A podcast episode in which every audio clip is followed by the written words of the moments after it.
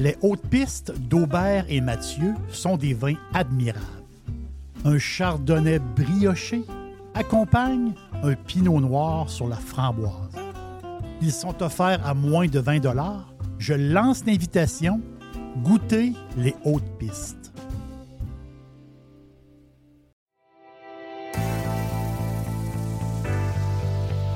Pour mieux vivre à la maison, tout commence par Tanguay. Et présentement, comme toujours, on vous offre une tonne de promotions. Jusqu'au 9 juin, on paie les deux taxes dans plusieurs départements.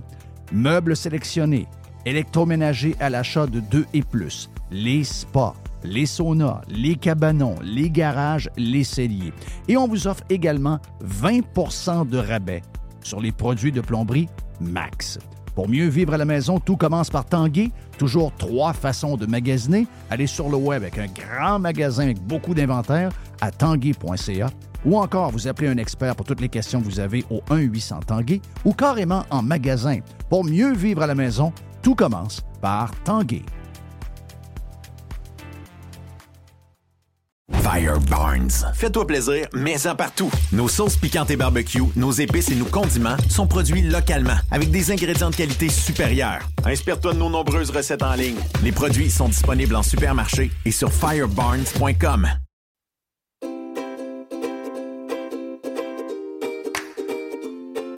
Calinette, on est les leaders incontestés du nettoyage après sinistre.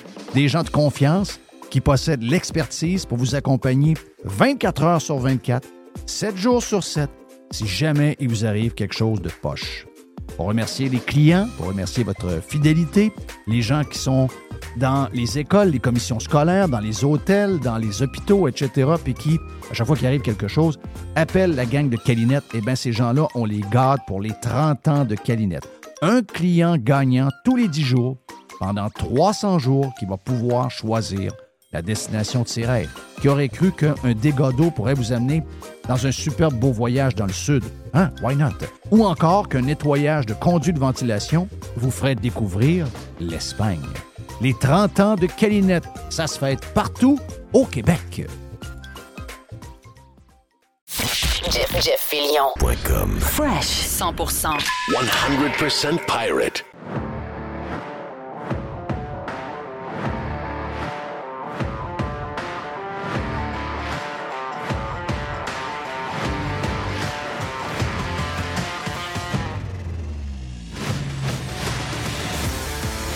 Quelle semaine un peu folle on a eu euh, encore une fois cette semaine. Il y a juste au Québec où. Euh, pensez à ça, par, exemple. il y a juste au Québec où on peut avoir autant de, sujets, de discorde. On a l'impression des fois qu'on est 150 millions, on est 8 millions de personnes. Ça brasse, il faut le dire, ça brasse. Euh, pas toujours dans le bon sens. On aimerait que ça soit pour le meilleur. Malheureusement, c'est pas toujours pour le bon sens. Mais euh, ça a été une semaine de fou, là, euh, avec euh, tout ce qui s'est jasé. Beaucoup de défis à venir encore, beaucoup de discussions. Je pense qu'on va finaliser la discussion du tramway pas mal cette semaine, en tout cas pour plusieurs mois. On va regarder et surveiller l'évolution du REM du côté de Montréal pour voir si les utilisateurs ne sont pas encore trop pris dans un système un peu tout croche. Mais on va aussi surveiller le gouvernement sur un paquet de choses qui risquent de nous mettre dans le trou parce que vous savez que on a actuellement une période euh, économique qui est un peu, euh, je dirais, euh, mystérieuse. On a un peu de misère à savoir vers où on s'en va. On est dans un genre de fog et il va falloir être très prudent. Et je vous dirais que la pause ou l'annulation complète qu'on verra peut-être un peu plus tard du tramway de Québec, c'est un grand soulagement parce que on l'a vu cette semaine avec le budget du gouvernement qui a été comme on fait ça à mi-mandat, mais pas à mi-mandat, mais à mi-année pour mettre à jour un peu les données euh, économiques pour voir comment ça se passe. Et on voit que euh, c'est très foggy, c'est très. Euh, on ne sait pas trop où on s'en va.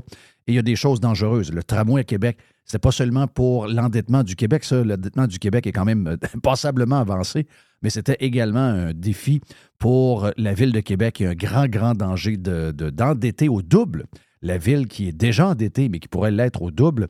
Donc, on aurait pu voir avec ce projet-là euh, je vous dirais, une explosion euh, du, montant des comptes de taxes pour les résidents de Québec et pour les gens qui ont des commerces et des bureaux. Donc, c'est une excellente nouvelle en espérant qu'il y aura euh, des funérailles dans quelques mois sur le tramway. Donc, c'est une, bonne nouvelle. Ça ne veut pas dire que dans le futur, on a parlé passablement cette semaine, ça ne veut pas dire qu'on n'est pas ouvert sur d'autres projets, mais il va falloir que ce, soit appris juste et il va falloir que ces projets-là nous donnent le goût de laisser la voiture à la maison. Il y a certainement des solutions beaucoup plus simples. Notre chum Jerry euh, euh, Pizza cette semaine, hier entre autres, a parlé du, de, la traque de vélo des cheminots, l'ancienne traque de, train qui pourrait être réutilisée pour connecter plusieurs banlieues vers la base ville, vers la gare du Palais. Donc, effectivement, ce serait peut-être une idée beaucoup moins dispendieuse, puis on verra avec euh, le reste pour connecter tout ça. Mais il y a, des idées et c'est surtout ce qu'il faut regarder, c'est l'argent dépensé parce que, comme je vous dis, on a actuellement probablement un grand défi. Je suis d'accord avec Yann Sénéchal qui nous parlait cette semaine et qui nous disait euh, oubliez le troisième lien, oubliez telle affaire, oubliez telle chose, oubliez le prolongement du métro à Montréal, oubliez tel. On est actuellement dans une impasse économique en raison de l'inflation et en raison du party COVID qu'on s'est donné. Et là, maintenant, c'est le temps d'être rigoureux, de faire très attention. Même nos lubies qu'on veut tant, c'est peut-être le temps d'y mettre sur pause, les achats de, prix de fou à des autobus électriques et toute cette, folie de grandes dépenses. Eh j'ai comme l'impression que la réalité économique va nous ramener les deux pieds sur terre. Et euh, ça veut aussi peut-être dire que le prochain sujet, le prochain sujet, c'est euh, probablement euh, Nordvolt. Donc, ce projet de fou où on a déjà acheté euh, des terrains d'une valeur de 240 millions de dollars. Donc, euh, il y a un gars d'affaires, l'ancien gars d'occupation double, qui euh, a fait une passe de 240 millions sur un terrain qui vaut probablement pas ça du tout. Mais dans la surenchère de l'argent qui arrive des contribuables, tout devient complètement ben, hors, prix. Donc, c'est le malheur alentour de, du gouvernement qui intervient dans l'économie avec des milliards de dollars de votre argent. Et ça, c'est le prochain ça, c'est la prochaine bébelle qu'on doit s'attaquer. Est-ce qu'il est trop tard? Est-ce qu'on peut retenir cet argent-là? Est-ce qu'on peut arrêter le gouvernement dans sa folie green d'embarquer dans des projets avec des compagnies qu'on ne connaît pas, des compagnies que le milieu financier euh, ne semble pas bien croire, ne lui donne pas bien de ressources, il n'y a pas de fonds euh, privés, et pourtant ces fonds-là garochent des milliards un peu partout. Et comme par hasard, cette compagnie-là, qui est toute neuve, a eu aucune scène de ces euh, compagnies qui habituellement est euh, très en, tout cas, sont très enclins à aller mettre du cash dans des startups du genre pour faire une bonne passe d'argent. Et non, ils ne sont pas là. Ils ont eu besoin, non pas, même pas de l'argent de la banque, même pas de l'argent de, donc de, de, fonds privés. Ils ont eu besoin de votre argent pour partir un projet qui n'est toujours pas parti. Donc, est-ce que nous avons le temps de faire dérailler le projet de Nordvolt. Et voyez pas dans ces histoires-là euh, que Radio Pirate et que les pirates sont contre le développement économique. Mais le développement économique avec de l'endettement du peuple québécois, c'est non. Et c'est surtout dans la folie green, dans cette religion green où ça n'a aucun sens, c'est le temps de reculer. Et pourquoi je vous dis que c'est le temps de reculer? Toutes les lumières, parce que là, était sur, on était sur toutes sortes de sujets locaux. Et pendant qu'on est sur, des euh, sujets locaux, on perd un peu on perd un peu la vision globale de ce qui se passe un peu partout sur le globe. Mais pendant qu'on était sur des sujets locaux, pendant qu'on regardait le malade à Charkaoui faire un fou de lui, pendant qu'on s'occupait de euh, François Legault, de Valérie Plante, on s'occupait de toutes sortes de, petits acteurs euh, de série B un peu qui, ont, qui, ont, trop d'attention en passant, eh bien, on est en train d'oublier que partout dans le monde actuellement, il y a un ajustement sur les voitures électriques. Et le revirement n'est pas un petit revirement. Il y a un shift incroyable dans ce domaine-là, au point où Ford a diminué de, beaucoup sa production de voitures électriques. La raison, trop dispendieux à produire et aussi les consommateurs ne sont pas là pour payer la différence. Et il semblerait que les gens qui ont qui avaient en tête de s'acheter une voiture électrique l'ont déjà fait. Ceux qui étaient prêts à faire des sacrifices de payer un peu plus cher, ils l'ont déjà fait. Et ceux qui ont déjà une voiture électrique, d'après une étude qui a été faite avec les produits Tesla, la moitié des gens qui ont une voiture électrique en ce moment vont racheter une voiture à gaz ou une voiture hybride dans le futur. Donc, c'est un marché qui est déjà en déclin. Et la grosse nouvelle des derniers jours, la grosse, grosse nouvelle des derniers jours, vous vous souvenez, pour euh, faire face à euh, Tesla, il y a des joueurs, des grands joueurs qui ont décidé d'aller all-in sur les voitures électriques. Il y a eu Volkswagen, il y a eu euh, GM. Allez voir les concessionnaires GM que vous connaissez. Ils sont tous prêts. Ils ont des bombes de recharge. Ils ont de recharge plutôt. Ils ont un paquet de modifications qu'ils ont fait à l'intérieur de leur garage pour le service parce qu'ils se sont fait dire par la patronne woke de GM que le futur n'était pas le pétrole et que le futur allait être l'électricité. Et ces gens-là ont dû investir énormément d'argent dans leurs concessions. Et là, on apprend depuis quelques jours que GM recule sur la production de voitures électriques. Le marché n'est plus là. Euh, les gens ne sont pas prêts à payer plus cher. La production de ces véhicules-là est très dispendieuse. Ça s'en va nulle part, la patente. Et euh, ils se tournent maintenant vers euh, le développement de produits avec moteur à essence, avec un prix plus juste. Donc, on est en train d'essayer de trouver un moyen d'offrir à la classe moyenne des voitures, des super belles voitures, des voitures bien équipées, à un prix juste, à un prix bas, parce qu'on a vu que dans la dernière année, ce qu'on a appris cette semaine, c'est que les voitures en général, et ça inclut beaucoup les autos électriques en passant, qui ont fait jumper le prix euh, de tous les véhicules, c'est que le véhicule de l'année passée coûtait 15 000 de moins en moyenne que ce que ça coûtait, donc euh, ce que ça coûte cette année, en fait. Donc, 15 000 de moins. Si vous avez une petite voiture, mettons une Kona, c'est 8 000 de plus. Si vous avez une voiture de luxe, ben c'est 25 000 de plus. Quand on fait le calcul de tout ça, en un an et un peu plus, les voitures ont augmenté de 15 000 Rajoutez à ça les taux d'intérêt. Vous comprenez comme moi qu'on s'en va dans le mur avec ce genre de choses-là. Et ces compagnies-là ne sont pas folles, savent exactement c'est quoi les défis qui les attendent. La folie green. Quand, quand il, y a, une, effervescence, quand tout le monde est excité, euh, on peut faire des foleries. Mais quand tout euh, est en train de se, de se, de se, de se rapetisser, de se restreindre, que l'économie est plus dure, que les gens commencent à négocier des choses de base, ben, vous allez voir que le client va demander des voitures qui sont pas mal plus chères. Et c'est exactement vers quoi l'industrie s'en va. Donc, Nordvolt, c'est le prochain projet qu'on doit attaquer quotidiennement, un peu partout. Les euh, pirates sur les réseaux sociaux, soyez très à l'affût de ça, parce que c'est la nouvelle folie de Fitzgibbon qui donne énormément d'argent à tout le monde. En fait, pas son argent, il donne votre argent. N'oubliez pas qu'on n'a jamais eu de réponse à la question suivante. Est-ce que dans le projet de Nordvolt, un projet douteux d'une compagnie douteuse, est-ce que les politiciens riches comme Fitzgibbon et euh, également François Legault. Est-ce que ces gens-là, qui sont des gens millionnaires, est-ce qu'ils ont mis la moitié de leur euh, retraite dans ce projet-là? Si la réponse est non, s'ils ne sont pas capables de répondre à cette question-là, pourquoi ils prennent 7 milliards, 7 000 millions de dollars d'argent des Québécois qu'on n'a pas dans un projet aussi risqué, dans un projet qui est en train complètement de, parce qu'il n'y a plus de demande de batterie. Il y, a, des entreprises de batterie à travers le monde qui ont diminué leur production. C'est la seule question à se poser. Est-ce que les politiciens millionnaires sont prêts à mettre leur retraite dans ce projet-là?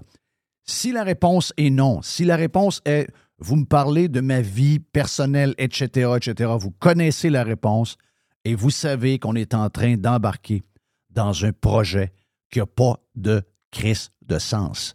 Donc, soyons à l'affût. C'est le projet qu'il faut euh, attaquer à partir de cette semaine. Bravo à tout le monde pour le projet de tramway. Malheureusement, pour les gens de Montréal, on aurait dû embarquer dans l'histoire du REM. On vous aurait épargné beaucoup de honte. On sait qu'on est capable de faire dérailler n'importe quel projet maintenant qui n'ont pas de sens.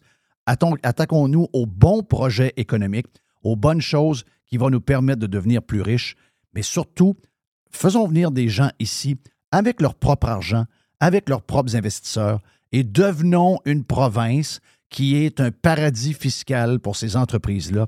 Faisons venir ces gens-là qui auront le goût de venir chez nous pour toutes sortes de raisons, mais pas pour les subventions, parce que ça, c'est une économie de coloniser qu'on est en train de bâtir en vous endettant en tant que peuple, et c'est ça qui est vraiment dangereux. Juste avant de partir, tiens-toi, OK? Euh, un petit deux minutes. Un petit une petite réflexion comme ça avant d'aller trouver notre ami euh, Jerry pour euh, ben, une petite boîte sympathique, une boîte à pids avec Jerry. Un petit clin d'œil comme ça. Pensez-vous que on va être un jour capable de se jaser, un côté comme de l'autre, d'avoir des discussions? Ce serait le fun. Hier, j'ai demandé. Hier, je voyais cette belle petite neige, et je ne peux pas vous dire le contraire, c'était très beau. Cette belle petite neige qui tombait, et j'ai envoyé un petit tweet en regardant la neige tomber. Et j'ai posé une question niaiseuse pour les génies de gauche, ceux qui ont peur du climat, qui ont vraiment peur, qui sont dans la religion green, surtout peur de la météo, là, mais ils disent que c'est le, le, climat. Et j'étais sérieux dans mon tweet j'essaie de voir si on est capable de se parler et de se comprendre, de faire une genre de trêve pour voir si on est capable, les deux groupes, de se parler. Puis j'ai demandé pourquoi les mois sont de plus en plus chauds un peu partout et pourquoi les dates de départ et les dates de fin d'événements qu'on connaît, réguliers, l'arrivée de la première neige, notre première game de golf, quand est-ce qu'on va euh, euh, cueillir les premières fraises, etc. Pourquoi ça ne change pas? Pourquoi les mois sont de plus en plus chauds? Pourquoi on, semble-t-il qu'on est dans un trend où à chaque mois on bat des records, mais que la première neige, je sais que ça a l'air niaiseux, mais j'avais juste besoin d'avoir des réponses avec du data et des choses. Ben non, j'ai mangé de la chenoute. on n'est pas capable de se parler ben ben. Ben regarde, on pourrait se souhaiter en 2024, il nous reste quelques semaines pour peut-être se préparer, mais ce serait peut-être le fun de se préparer pour 2024 puis commencer à jaser de différents sujets, incluant des sujets qui pourraient avoir du bon sens de gauche, que les gens de droite pourraient trouver brillants, ou encore des sujets de gauche qui n'ont pas de bon sens et que la gauche pourrait embarquer avec la droite pour dire Ben voyons, cette affaire-là, ça n'a aucun sens. C'est un, c'est un genre de souhait un peu fou, mais on se le souhaite pour 2024. Mon nom est Jeff Fillion. On s'en va vers euh, la boîte à pids de Jerry et on a Joanne Marcotte et Jérôme Blanchet-Gravel un peu plus tard sur Radio Pirate Live. Bon week-end!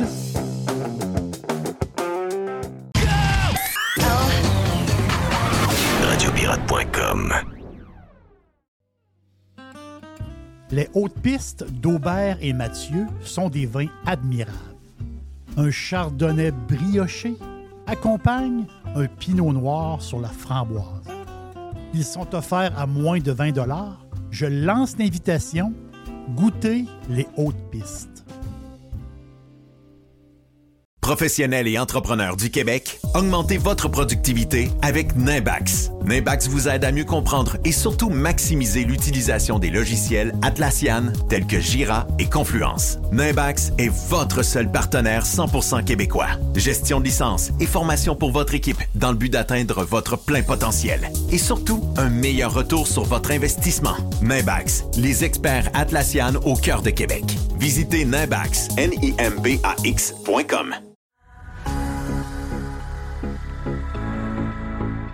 On rajoute des spéciaux chez Panier Extra, Jerry, mais avant, on vous donne les gros spéciaux de la semaine, comme les poitrines de poulet surgelées à 3 la livre, les poitrines de poulet fraîches à 4 la livre et les vrais oh, croquettes de poulet de votre fast-food préféré. On les connaît. 6,80 la livre. Les pizzas Giuseppe. Oh yeah. J'adore le nom. Giuseppe. 740 grammes, 3 pour 10 piastres. Ça fait un job, ça.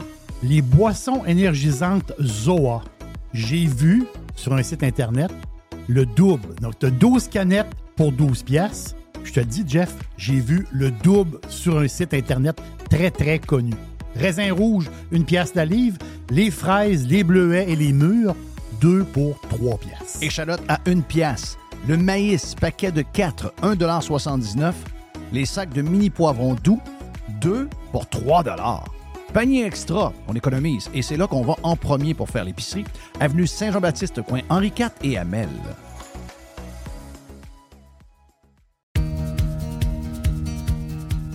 Action VR et Caravane 185, partenaires depuis toujours de Radio Pirate, vous fait l'annonce suivante. On vous en parle depuis des semaines, en fait. Parce que c'est très rare que ça arrive, peu importe le domaine. Les nouveaux produits de 2024 de Action VR et Caravane 185 sont au prix de 2023. Ouh, wow! Nouveauté cette année, JP, le pirate propriétaire, a écouté Jeff, le fatigant, et a fait entrer deux lignes de petits motorisés de la grosse mode.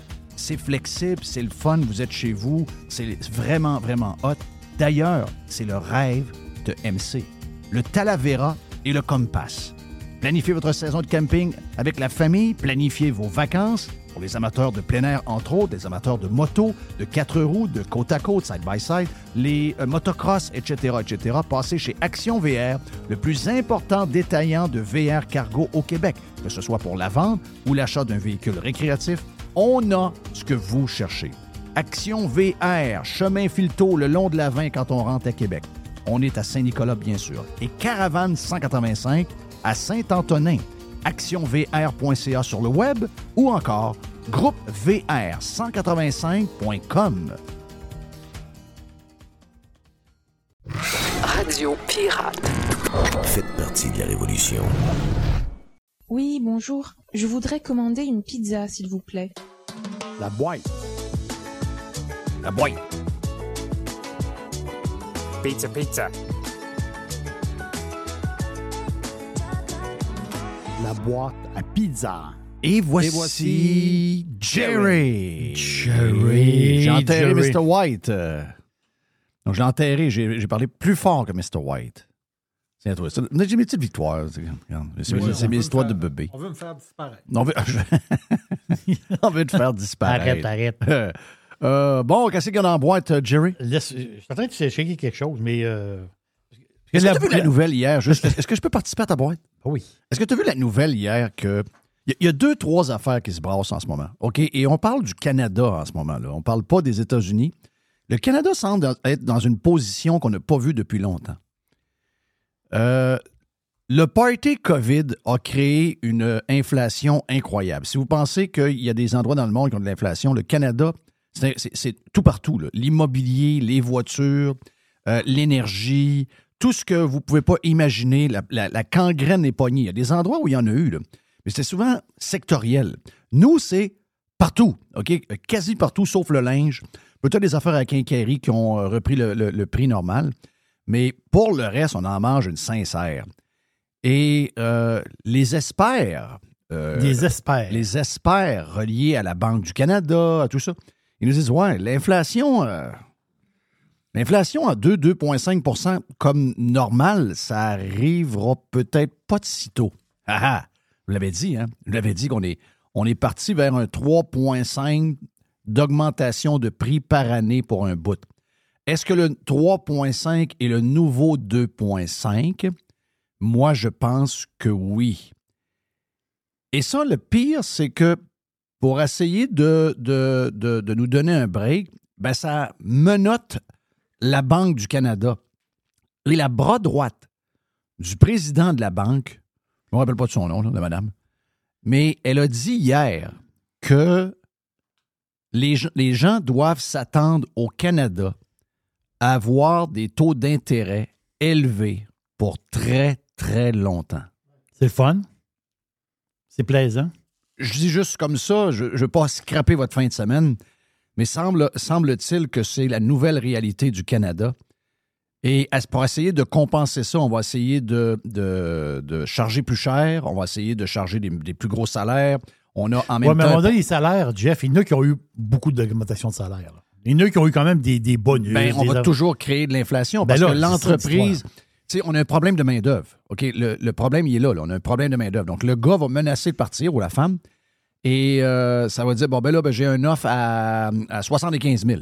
Euh, ouais, mais là, je suis pas capable de payer plus que 65. Là, il y en a un autre qui rentre dans le bureau. Moi, tu me donnais 64, j'ai besoin de 73, j'ai un offre. de- OK, sinon, je m'en vais. Donc, donne 73 à un, 75 à l'autre. Donc, le, le réflexe du propriétaire de la business, c'est qu'il va repasser la facture à ses clients. Puis, dans l'autre entreprise, qui est son compétiteur, c'est probablement la même affaire. Tout le monde joue cette game-là. Et là, ben, les prix augmentent. Et les prix augmentent. Et là, ce qui euh, semble être un problème réglé pour le travailleur de gagner plusieurs milliers de dollars de plus, un an et demi plus tard, il est plus pauvre que quand il gagnait 64. Voilà. Donc, on est dans une spirale. C'est un, je vous le dis, là, c'est un, c'est une ride vers le précipice. J'ai ça, vous parlez de ça. Vous ne pas savoir parce qu'on a l'air à des gens qui sont euh, pas fins, euh, pas gentils. Puis euh, de vous dire, de prévoir l'apocalypse. J'aime jamais les histoires des bonhommes 7 heures. Si vous êtes ailleurs, si vous écoutez de partout ailleurs, il y a des défis qui s'en viennent. Si vous êtes aux États-Unis, il y a moins de tempêtes de prévues qu'au Canada.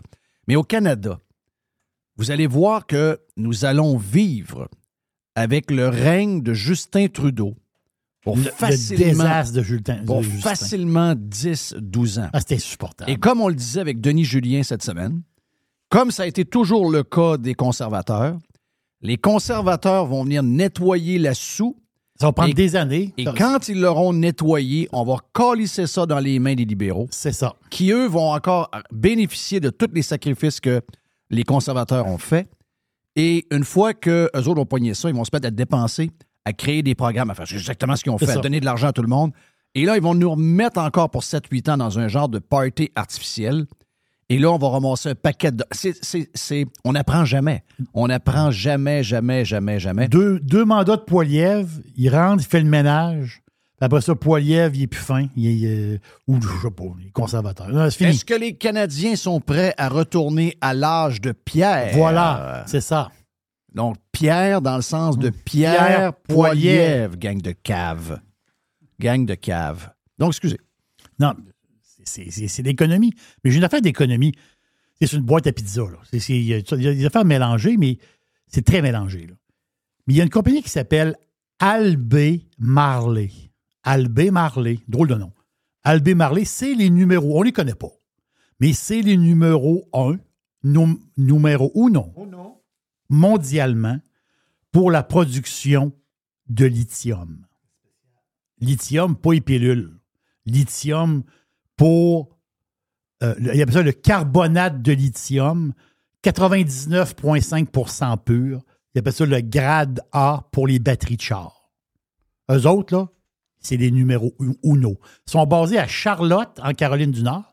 Mais eux autres, ils ont des sites, des sites de, de, de, de des mines, c'est des sites de lithium Australie, ils en ont au Chili, euh, ils en ont en Hongrie, je pense qu'ils en ont en Chine aussi.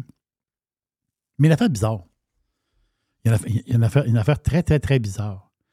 C'est que quand on regarde le, le prix de l'action, écoute, les autres, ils vendent du lithium. Tu dis, hey, lithium, wow! Eux autres, eux autres sont dans le bon business. Ben ça. Hey, le pétrole, c'est out. Vive le lithium. Ah oui, il faut investir dans le lithium. En ce moment, en ce moment le stock est au prix d'il y a trois ans. L'action, le prix de l'action est à 114 pièces. OK, c'est un peu. 114, 112, 115. Donc, aucun gain depuis trois ans. Aucun gain, zéro gain, zéro. Pourtant, c'est là qu'on est dans le boom du lithium. Voilà, mais la fait, c'est que est-ce que c'est un bon bottom fishing dans son. OK, c'est le temps d'embarquer dans euh, Albé Marley. Vous, allez faire ce que vous voulez, OK? Oui, exactement ça. Moi, je m'en vais. Le code, c'est ALB, euh, sa bourse euh, à, New York. Mais la face, c'est que UBS, la, grande banque suisse, UBS, ils ont levé le flag, eux autres. Ils ont dit, ils, viennent de lever le flag là, là. Ils disent, ouais, ouais, ouais, ouais, ouais. Ils disent, euh, en, ce, moment, il va. Ben, pas en ce moment. La face, c'est que là, je vais prendre exactement les paroles de UBS. Ils disent que l'offre excédentaire de lithium arrive plus tôt que prévu. Eux autres, ils prévoyaient dans le futur qu'à un moment donné, tu as beaucoup, beaucoup, beaucoup de demandes, moins d'offres, et à un moment donné, mais la demande, il va comme une stabilisation. Puis à un moment donné, mais là, non. Là, dans le sens que, n'en veux-tu du lithium? On en a. On a beaucoup à vendre. Donc, beaucoup de lithium à vendre, moins d'achats de lithium. Voyons, on est d'un char électrique. On est d'un char électrique. On, on, devrait acheter plein de lithium. Non? Le lithium, juste depuis un an, OK? Novembre 2022 à novembre 2023, ça fait un an, 85 pièces du kilo, on est rendu à 31 pièces du kilo. Ça va pas bien dans le lithium. Ça va pas bien dans le lithium. non, ça va pas. Ça, c'est la matière première. Ça va pas bien du tout, Jeff. Donc, il y a, comment dire, c'est juste une réflexion. En ce moment, il y a un ralentissement justement dans l'électrique. On a, tu, as parlé Puis euh, je pense que Yann Sénéchal en a parlé aussi. Euh, Joe Hamel en a parlé aussi. Je dis pas qu'il ne se vend pas de char électrique, mais en ce moment, en ce moment, en veux-tu du lithium? On en masse. Il y a quelque chose qui grenouille de spécial. Ah, l'autre affaire, il faut que je te parle absolument. C'est Sportico qui ont sorti la statistique. OK. Qui est Sportico? Je, je te jure, je connaissais pas ça. Moi, je connais ça, mais, mais j'ai besoin que tu me. Voilà, je vais t'éclairer. C'est, ça appartient, Sportico, ça appartient à Penske Media. Penske Media. Penske, c'est, c'est, c'est char, c'est course de char. C'est Roger. Ben, je pense que oui. Ben, C'est Roger Penske. Penske. On, aime, on adore Roger. Donc, il doit avoir une compagnie de médias, Penske. Parce que eux autres, ils possèdent. Penske Media, là, ils possèdent. Je déduis qu'il y a un lien avec Roger Penske. J'en déduis. Penske Media, c'est Billboard. Euh, c'est euh, Hollywood Reporter. C'est le magazine Rolling Stone. Il y a plein de noms comme ça. Ah, il, y en a, il, y a, il y en a 50, 60 de noms connus qui leur appartiennent. Et eux autres, ils ont parti euh, Sportico. Et Sportico, ils ont des analystes. Parce que les autres, Sportico, c'est pas compliqué. Ils parlent de sport, mais surtout de la business du sport. Ça, c'est vraiment leur spécialité. Et là-bas, chez Sportico, ils ont un analyste. C'est un spécialiste de l'évaluation sportive. C'est telle équipe de basketball vaut tant d'argent, telle. la valeur des équipes. Et lui, tout ce qui s'appelle économie du sport, très, très large. Lui, c'est un spécialiste. Le monsieur s'appelle M. Badenhausen. Kurt de son prénom. Et là, il vient de sortir une affaire capotée. Euh, il dit que, ben, il dit qu'en ce moment, la valeur des équipes de la NHL, OK, NHL, OK, a monté beaucoup. Le nombre d'équipes que maintenant que la valeur a dépassé le milliard, Hmm. OK, l'année passée, il y avait 11 équipes de la Ligue nationale qui valaient plus d'un milliard. Il y en avait 11 l'année passée. Cette année, au moment où on se parle, il y en a 22. Oh, OK. Le prix des équipes de la NHL, c'est pas moi qui le dis, c'est Sportico via M. Badenhausen. Euh, en ce moment, le prix des équipes dans la NHL monte. Et Toronto est à 2 milliards 650 millions. Les Rangers sont à 2 milliards 440 millions. Le 540 millions. Le CH est troisième. là. 2 milliards. Est-ce que ça se peut que la vente des sénateurs a toute bousillé à patente, là? Dans le sens que, c'est un milliard pour les sénateurs, pensez une seconde. Voilà. Ça n'a pas rapport. là. Ah, ça n'a aucun rapport. Ça n'a aucun rapport. Mais tu sais, les Knights ont payé comment 500 millions? Le Kraken ont payé 650. Puis là, les sénateurs sont 1 milliard. Badenhausen, il dit, parce que lui, il rapporte. Je rapporte ses paroles. là. Il dit que dans le cercle de la NHL, ça veut dire quoi ça, le cercle de la NHL? Les propriétaires d'équipe. Ça, veut dire la, la mafia de la NHL. la, la gamique. la gamique, les bonhommes, les bonhommes qui, qui s'amusent ensemble. là. La- dans le cercle de la NHL, la prochaine expansion, quand il va y avoir une, une prochaine Ah, expansion. Non, va pas, va pas là, là. Non, attends un peu. Non, la prochaine, il nomme pas d'équipe. Il fait juste dire un chiffre. OK, OK. Avoir une équipe dans la Ligue nationale, ça va être 2 milliards US. Hein? 2 US. Avec un B à côté. Wow! C'est Sportico qui viennent de sortir ça. Wow!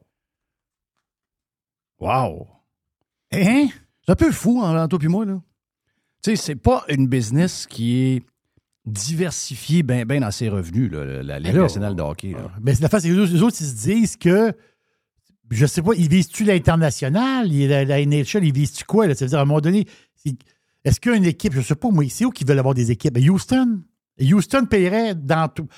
Parce que- le- ce qu'ils disent, là, Sportico, ils disent que le- l'expansion, c'est pas là, là. C'est pas de, demain la veille. là. Mm-hmm. Mais la prochaine expansion, mettons que c'est dans quatre ans, ils- eux autres, lui, estiment que dans quatre ans, selon le cercle des petits amis de la NHL, ceux qui vont rentrer dans la NHL, ça va être 2 milliards de dollars. On peut-tu dire que c'est euh, nordique, c'est adieu? Ben oui, c'est sûr que oui. Bon, c'est ça. C'est ce que je voulais savoir. C'est le plus bel aréna du junior majeur puis euh, du collégial de toute la planète euh, au complet. Puis, c'est correct. Ça permet d'avoir des spectacles. euh, c'est correct. On, a- on avale notre patente, il faut, faut en venir. C'est juste qu'on aurait pu bâtir à peu près la même affaire pour euh, peut-être une centaine de millions de moins, mais regarde. Quand on est rendu à brasser des milliards, puis que. c'est oui, quoi, l'argent, c'est quoi, elle va 100 l'avoir millions? pour- là, L'argent n'a plus, plus, rien. À part ça, Jerry, dans la boîte de pizza, Ton ami Dominique Gauthier, qu'est-ce qu'il y a, mon chum Dom? Dom Gauthier, ça, ça- ça fait un bout de temps qu'on ne l'a pas eu euh, avec nous autres, Dom Gauthier. Mais il- il- Dom Gauthier est toujours intéressant. Toujours, toujours intéressant. Je pense que la dernière fois, il était de passage à Québec. Il était venu pour, pour quelque chose, je pense. Et Dom Gauthier, c'est lui qui. ben, lui, il est commentateur pour. euh, ben, quand c'est le temps des Olympiques, puis lui, il suit énormément les Olympiques, on s'entend dessus. Puis tout, en- entre, les, entre les Olympiques aussi, il suit, il suit beaucoup le sport en général. Et Dom Gauthier, il fait des chroniques dans le à Radio-Canada. Parce que lui, aux Olympiques, il va être à Radcan, là, parce que les prochains Olympiques, c'est les Olympiques de Paris. Exact. À Paris. Donc, Dominique Gauthier va être là. Mais il écrit une chronique euh, dans, euh, chez- à Radio-Canada. Olympique de Paris. Qui est la mairesse de Paris? C'est pas une méga communiste. Madame Hidalgo. OK, ouais. Ça a l'air. Non, hein? non, elle, elle, c'est. Elle, c'est. On peut dire folle un peu, oui. On peut, oui, c'est ça. Oui. Oui. On peut le dire parce qu'il est loin. Oui, bon. Bon, c'est ça. Ben non, on peut le dire parce qu'elle est juste folle. Mais elle, c'est une. C'est pas une green. Elle est archi. Qu'est-ce qui est plus vert que vert? C'est comme un genre de vert olive ou vert foncé. Je sais pas. Elle, elle est green, là. Elle, elle, elle a changé la ville de Paris. Elle est verte. ça- Elle est verte. Ça veut dire c'est tellement vert que t'es verte, là. OK? Mais l'affaire, c'est que elle, elle veut faire de Paris les Olympiques purs de la grénitude. Mais l'affaire, c'est que le comité international, pas tant de choses, eux autres, ils ont des compétitions de surf. Surf. ça va- on s'est entendu que faire du surf à Paris, ça va mal. Oui. C'est la Seine, il n'y a pas de vague. là. Euh, On s'est entendu. Mais, mais il y avait un deal. Il y avait un deal avec Biarritz.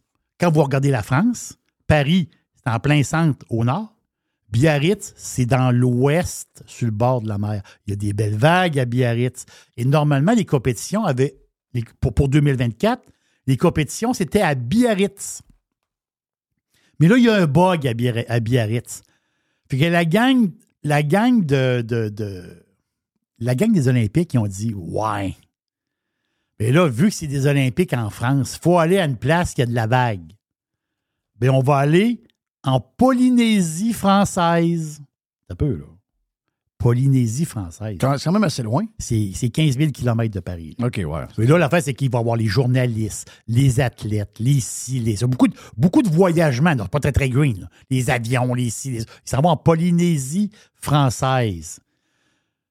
Mais on- les Olympiques, c'est pas supposé être des Olympiques green. Madame Hidalgo nous le dit que ça serait les Olympiques les plus green de l'histoire. Et là, on arrive en Polynésie française pour 2024 pour avoir des grosses vagues. Mais l'affaire, c'est que il faut construire une structure. Parce que quand tu fais, quand tu fais des reportages sur le surf, tu peux pas être à 50 km de là avec des jumelles. Ça veut dire, parce que ça faut que tu sois proche, faut que tu vois. Là, ce qu'ils vont, ce qu'ils vont faire, c'est capoté, Jeff, là, ce qu'ils vont faire, ils vont bâtir. Attends les Olympiques en 2024, c'est l'été prochain.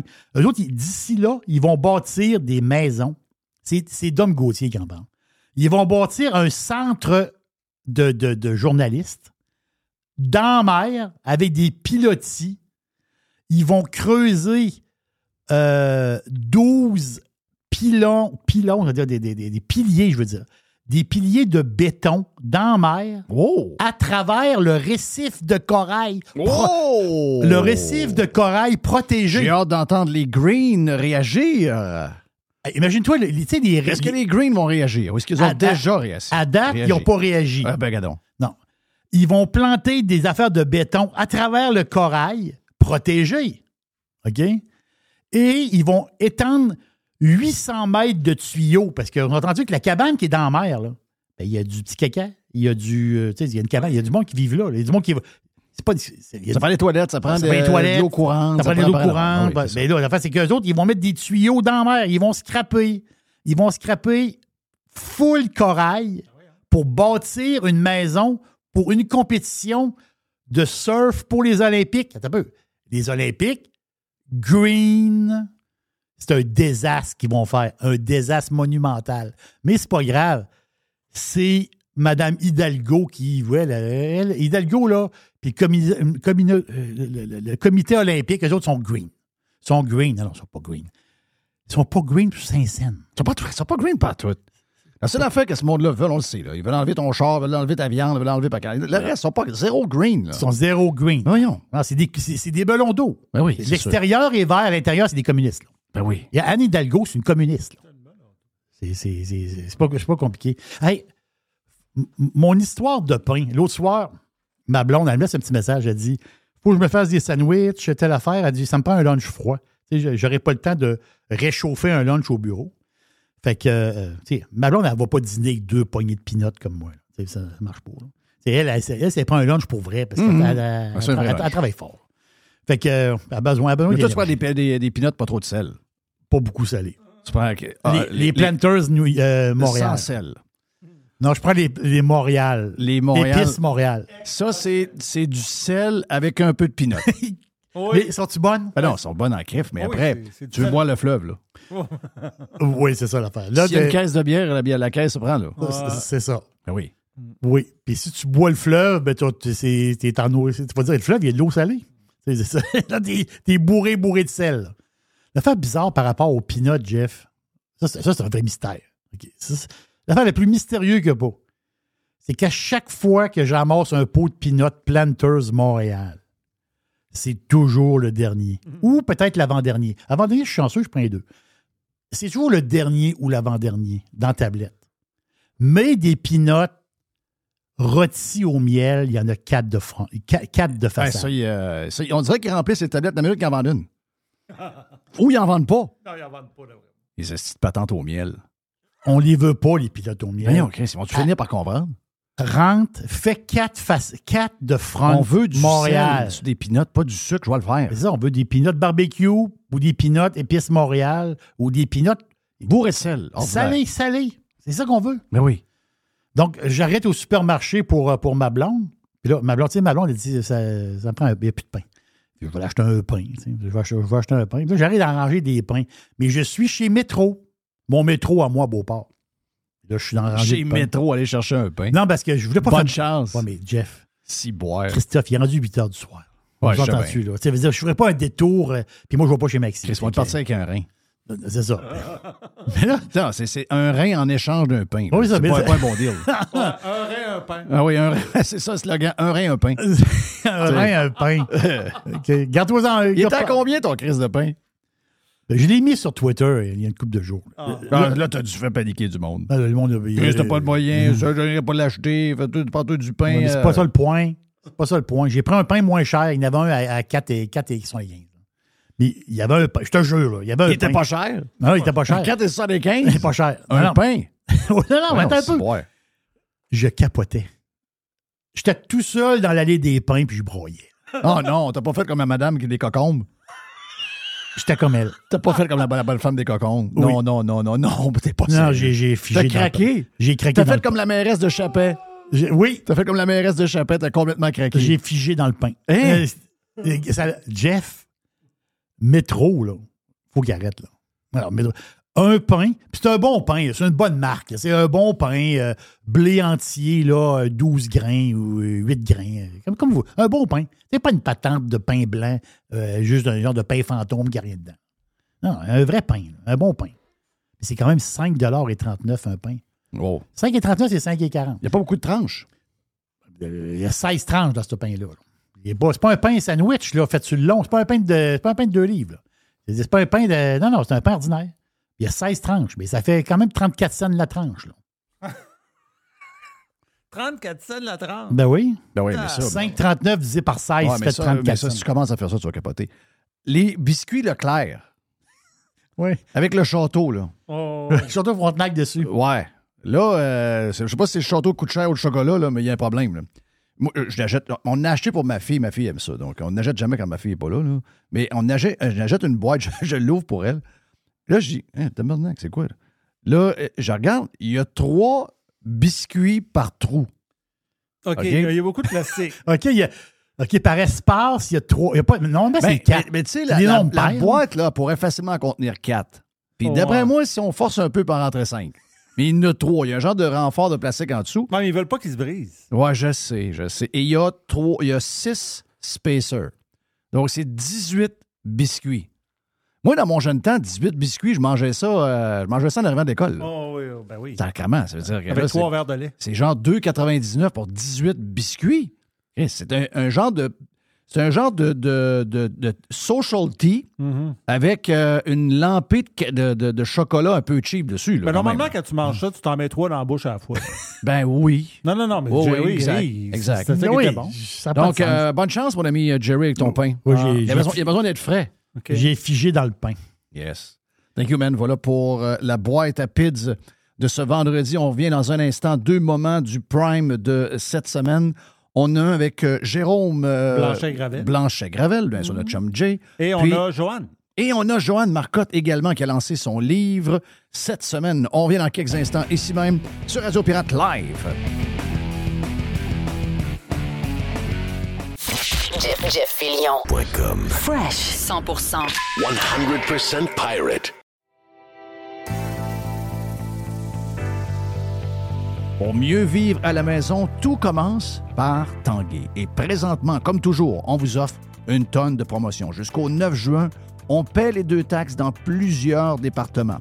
Meubles sélectionnés, électroménagers à l'achat de 2 et plus, les spas, les saunas, les cabanons, les garages, les celliers.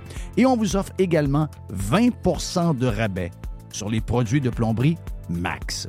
Pour mieux vivre à la maison, tout commence par Tanguay. Toujours trois façons de magasiner. Allez sur le web avec un grand magasin avec beaucoup d'inventaire à tanguay.ca ou encore vous appelez un expert pour toutes les questions que vous avez au 1-800 Tanguay ou carrément en magasin.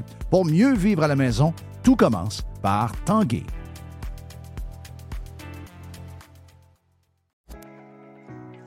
Aujourd'hui, la flexibilité organisationnelle est la clé de l'attraction et de la rétention des employés. Fini le 9 à 5 robotique et les avantages sociaux taille unique. Vos employés veulent de la flexibilité. Offrez-leur Protexio, un programme d'avantages sociaux révolutionnaire qui s'adapte aux besoins de chaque employé. Gym, massothérapie, cours de cuisine, seulement quelques exemples de dépenses bien-être admissibles avec Protexio. Pour en savoir plus, rendez-vous à protexio.ca. Protexio, liberté, flexibilité, équité.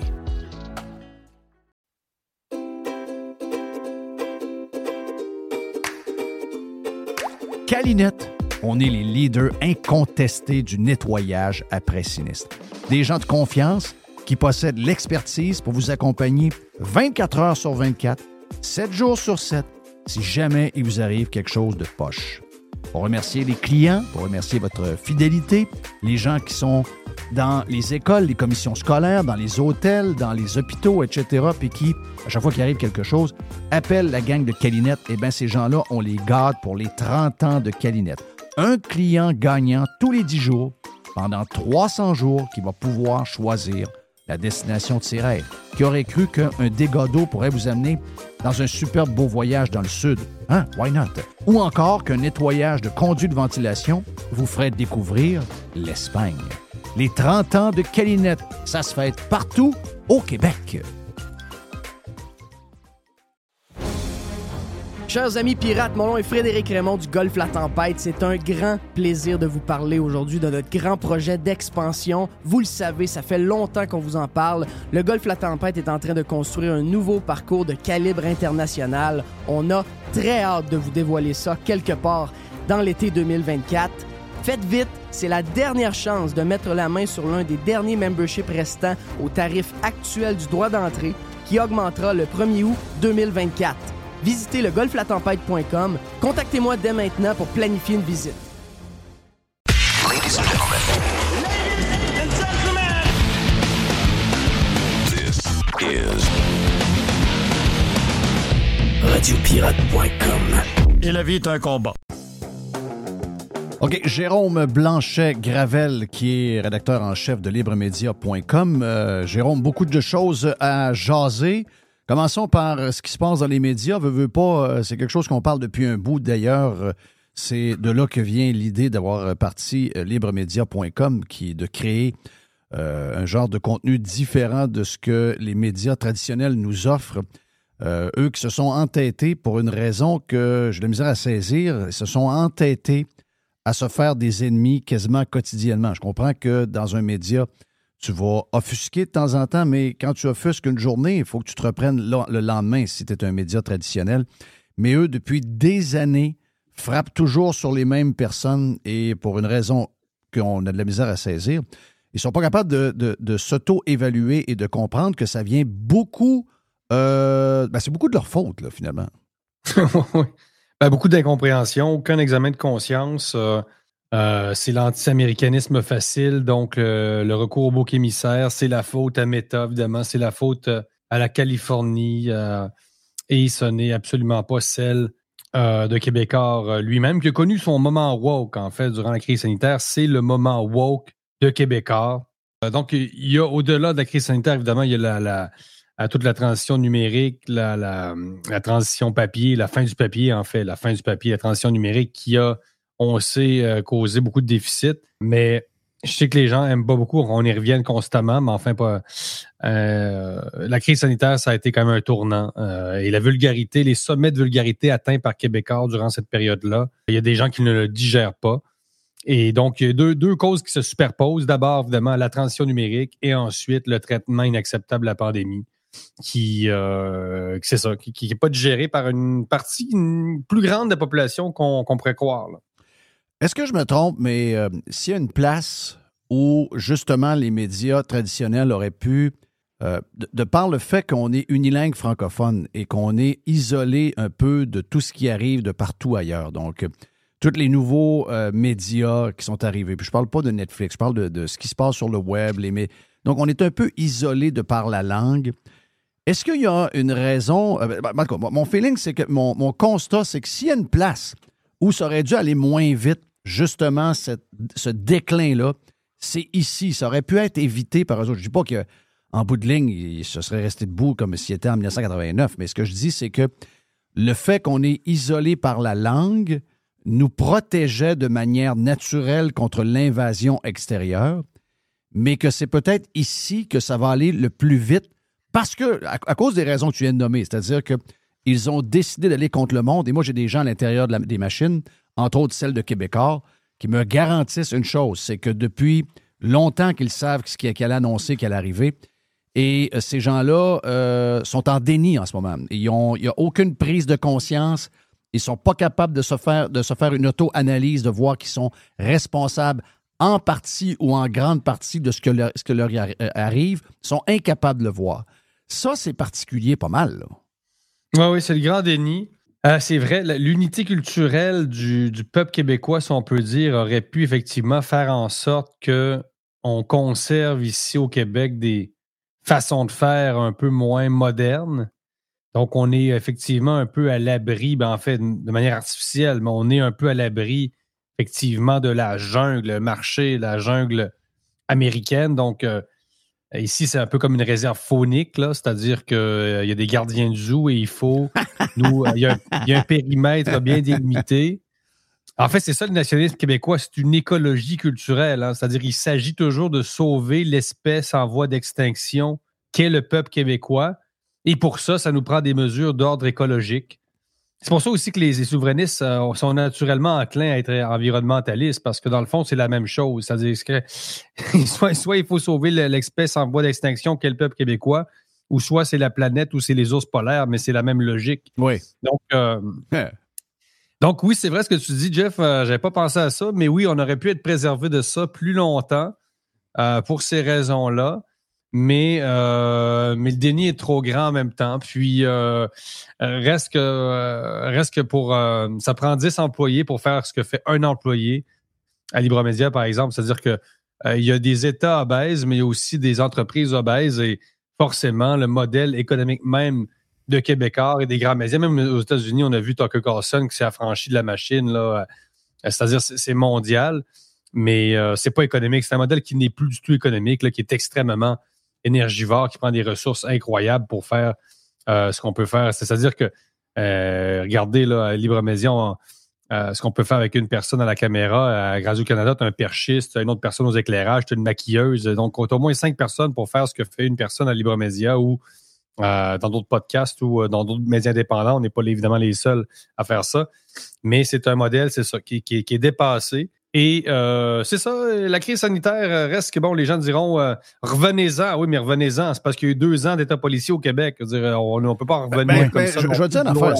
Mais, mais ça, dit- ça c'est drôle pareil, parce que si, mettons, quelqu'un, euh, je sais pas moi, on- allons à l'extrême, quelqu'un tue quelqu'un, est-ce qu'après cinq ans, on en revient ou on le laisse en prison? On n'en revient pas. Je veux dire, il, a, il a tué quelqu'un. On, on le condamne à vie. On n'en revient pas. C'est réglé dans notre tête pour l'éternité. Ce qui est arrivé pendant la COVID, c'est réglé dans notre tête. Et on peut plus, on peut pas vivre comme si c'était pas arrivé. Mais ça, j'ai l'impression que ceux qui prônent cette affaire-là de Hey, passer à autre chose, c'est ceux qui ne sont pas capables de dire qu'ils se sont trompés. Ils veulent passer à autre chose le plus rapidement possible parce qu'ils savent, dans le fond d'eux, qu'ils se sont fait avoir, mais ils ne sont pas capables de l'admettre. C'est dur pour l'ego, ça. Oui, c'est la honte. C'est la honte. Incapacité, effectivement, à, admettre euh, ses torts. Euh, il y a un grand malaise, il y a un grand tabou. C'est un très, très grand tabou. Euh, c'est l'éléphant dans la pièce, évidemment, tous les jours. Et on sait qu'il des répercussions sur 10 ans de la gestion de, de la crise sanitaire. Donc, on peut bien voir aujourd'hui euh, ou hier, enfin, des chroniqueurs euh, déplorer euh, la hausse des taux d'hypothèque. Vous ne comprenez pas que c'est une des conséquences du discours que vous avez tenu durant la pandémie. Donc, à peu près tous les problèmes sociaux en, en augmentation sont le fait d'une gestion catastrophique et euh, il va y avoir des répercussions sur 10 ans. Une société, l'équilibre d'une société, c'est très, très fragile. Donc, et deux ans, deux ans, c'est extrêmement long. En faire l'ère moderne, deux ans, c'est comme 100 ans en 1282. là. Deux ans de pandémie, deux ans où les gens ont été forcés euh, d'adopter de nouvelles habitudes sociales, que ce soit le télétravail ou, autre chose. Deux ans à n'avoir comme seule activité que faire des randonnées pédestres le dimanche. Euh, C'était. euh, enfin, moi, est-ce que je suis rancunier? Non. Écoute, je, je suis sociologue, je ne suis pas rancunier. C'est-à-dire, on ne peut pas faire fi de deux ans de cette expérience sociologique, cette expérience de laboratoire qu'on a connue. Euh, il faudrait avoir au moins une, une- commission, euh, une commission d'enquête, quelque chose comme ça, euh, au moins, au minimum.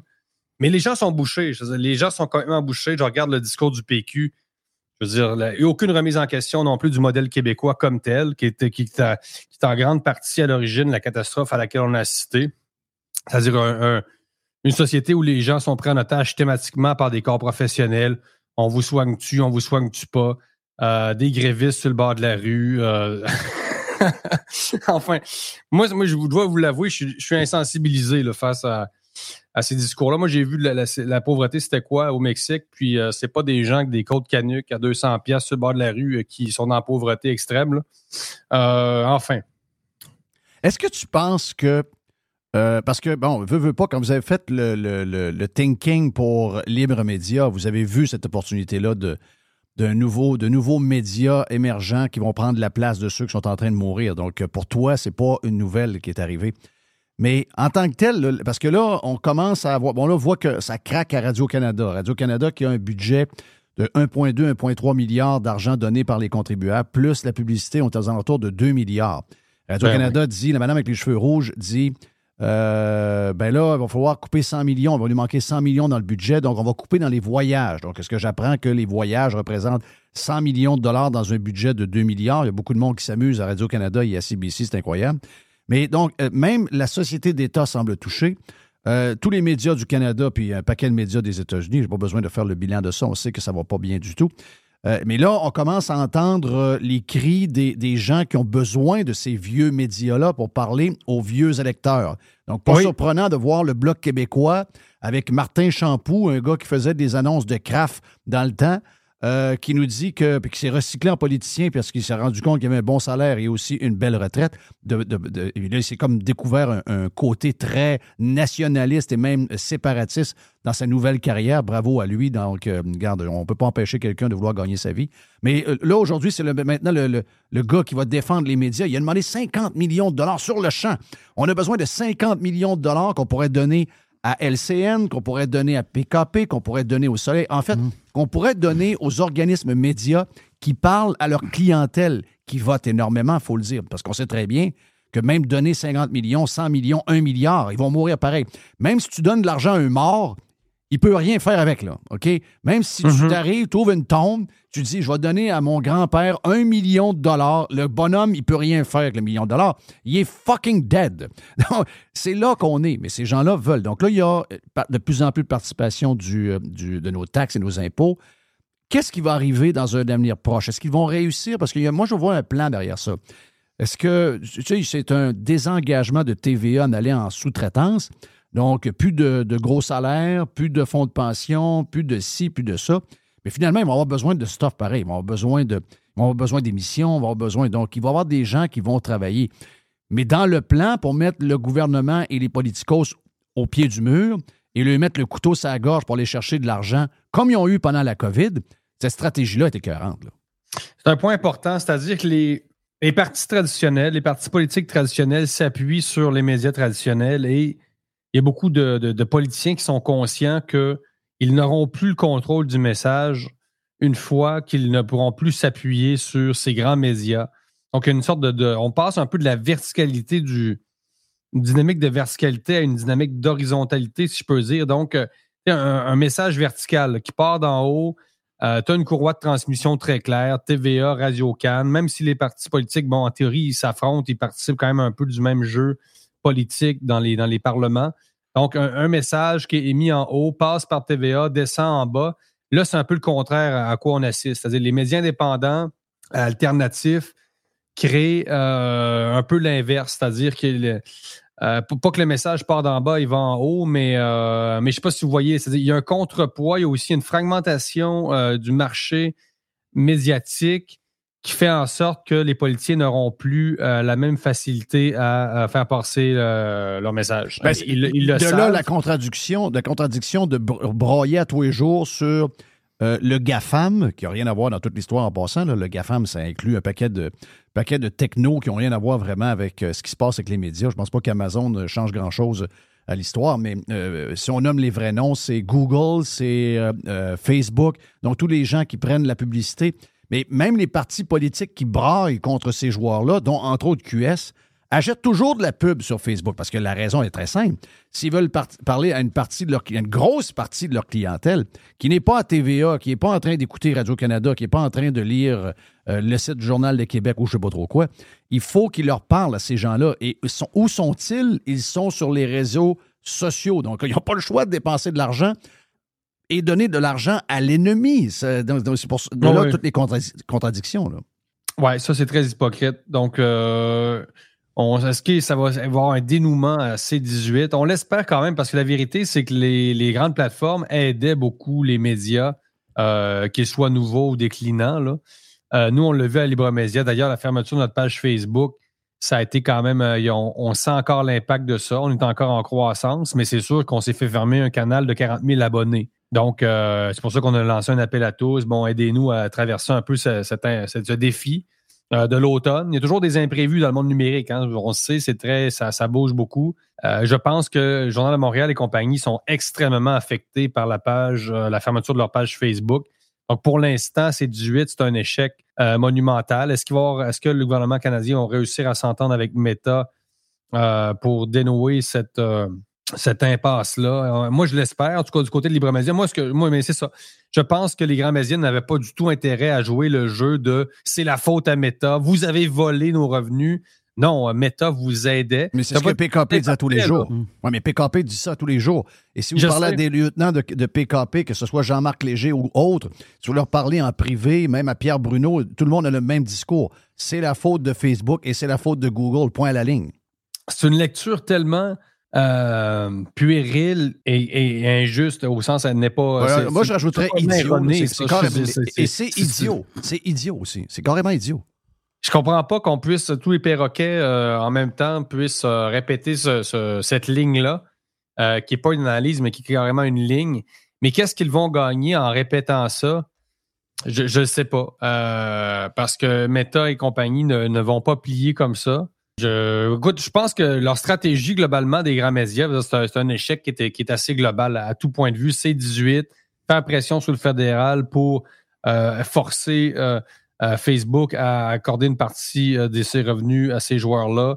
Euh, C18, ça, c'est ça a été un échec. La gestion de la pandémie, ça a été un échec, un effet boomerang incroyable dans ta face. Vraiment, le boomerang est revenu fort dans, dans, dans la gueule de Québécois.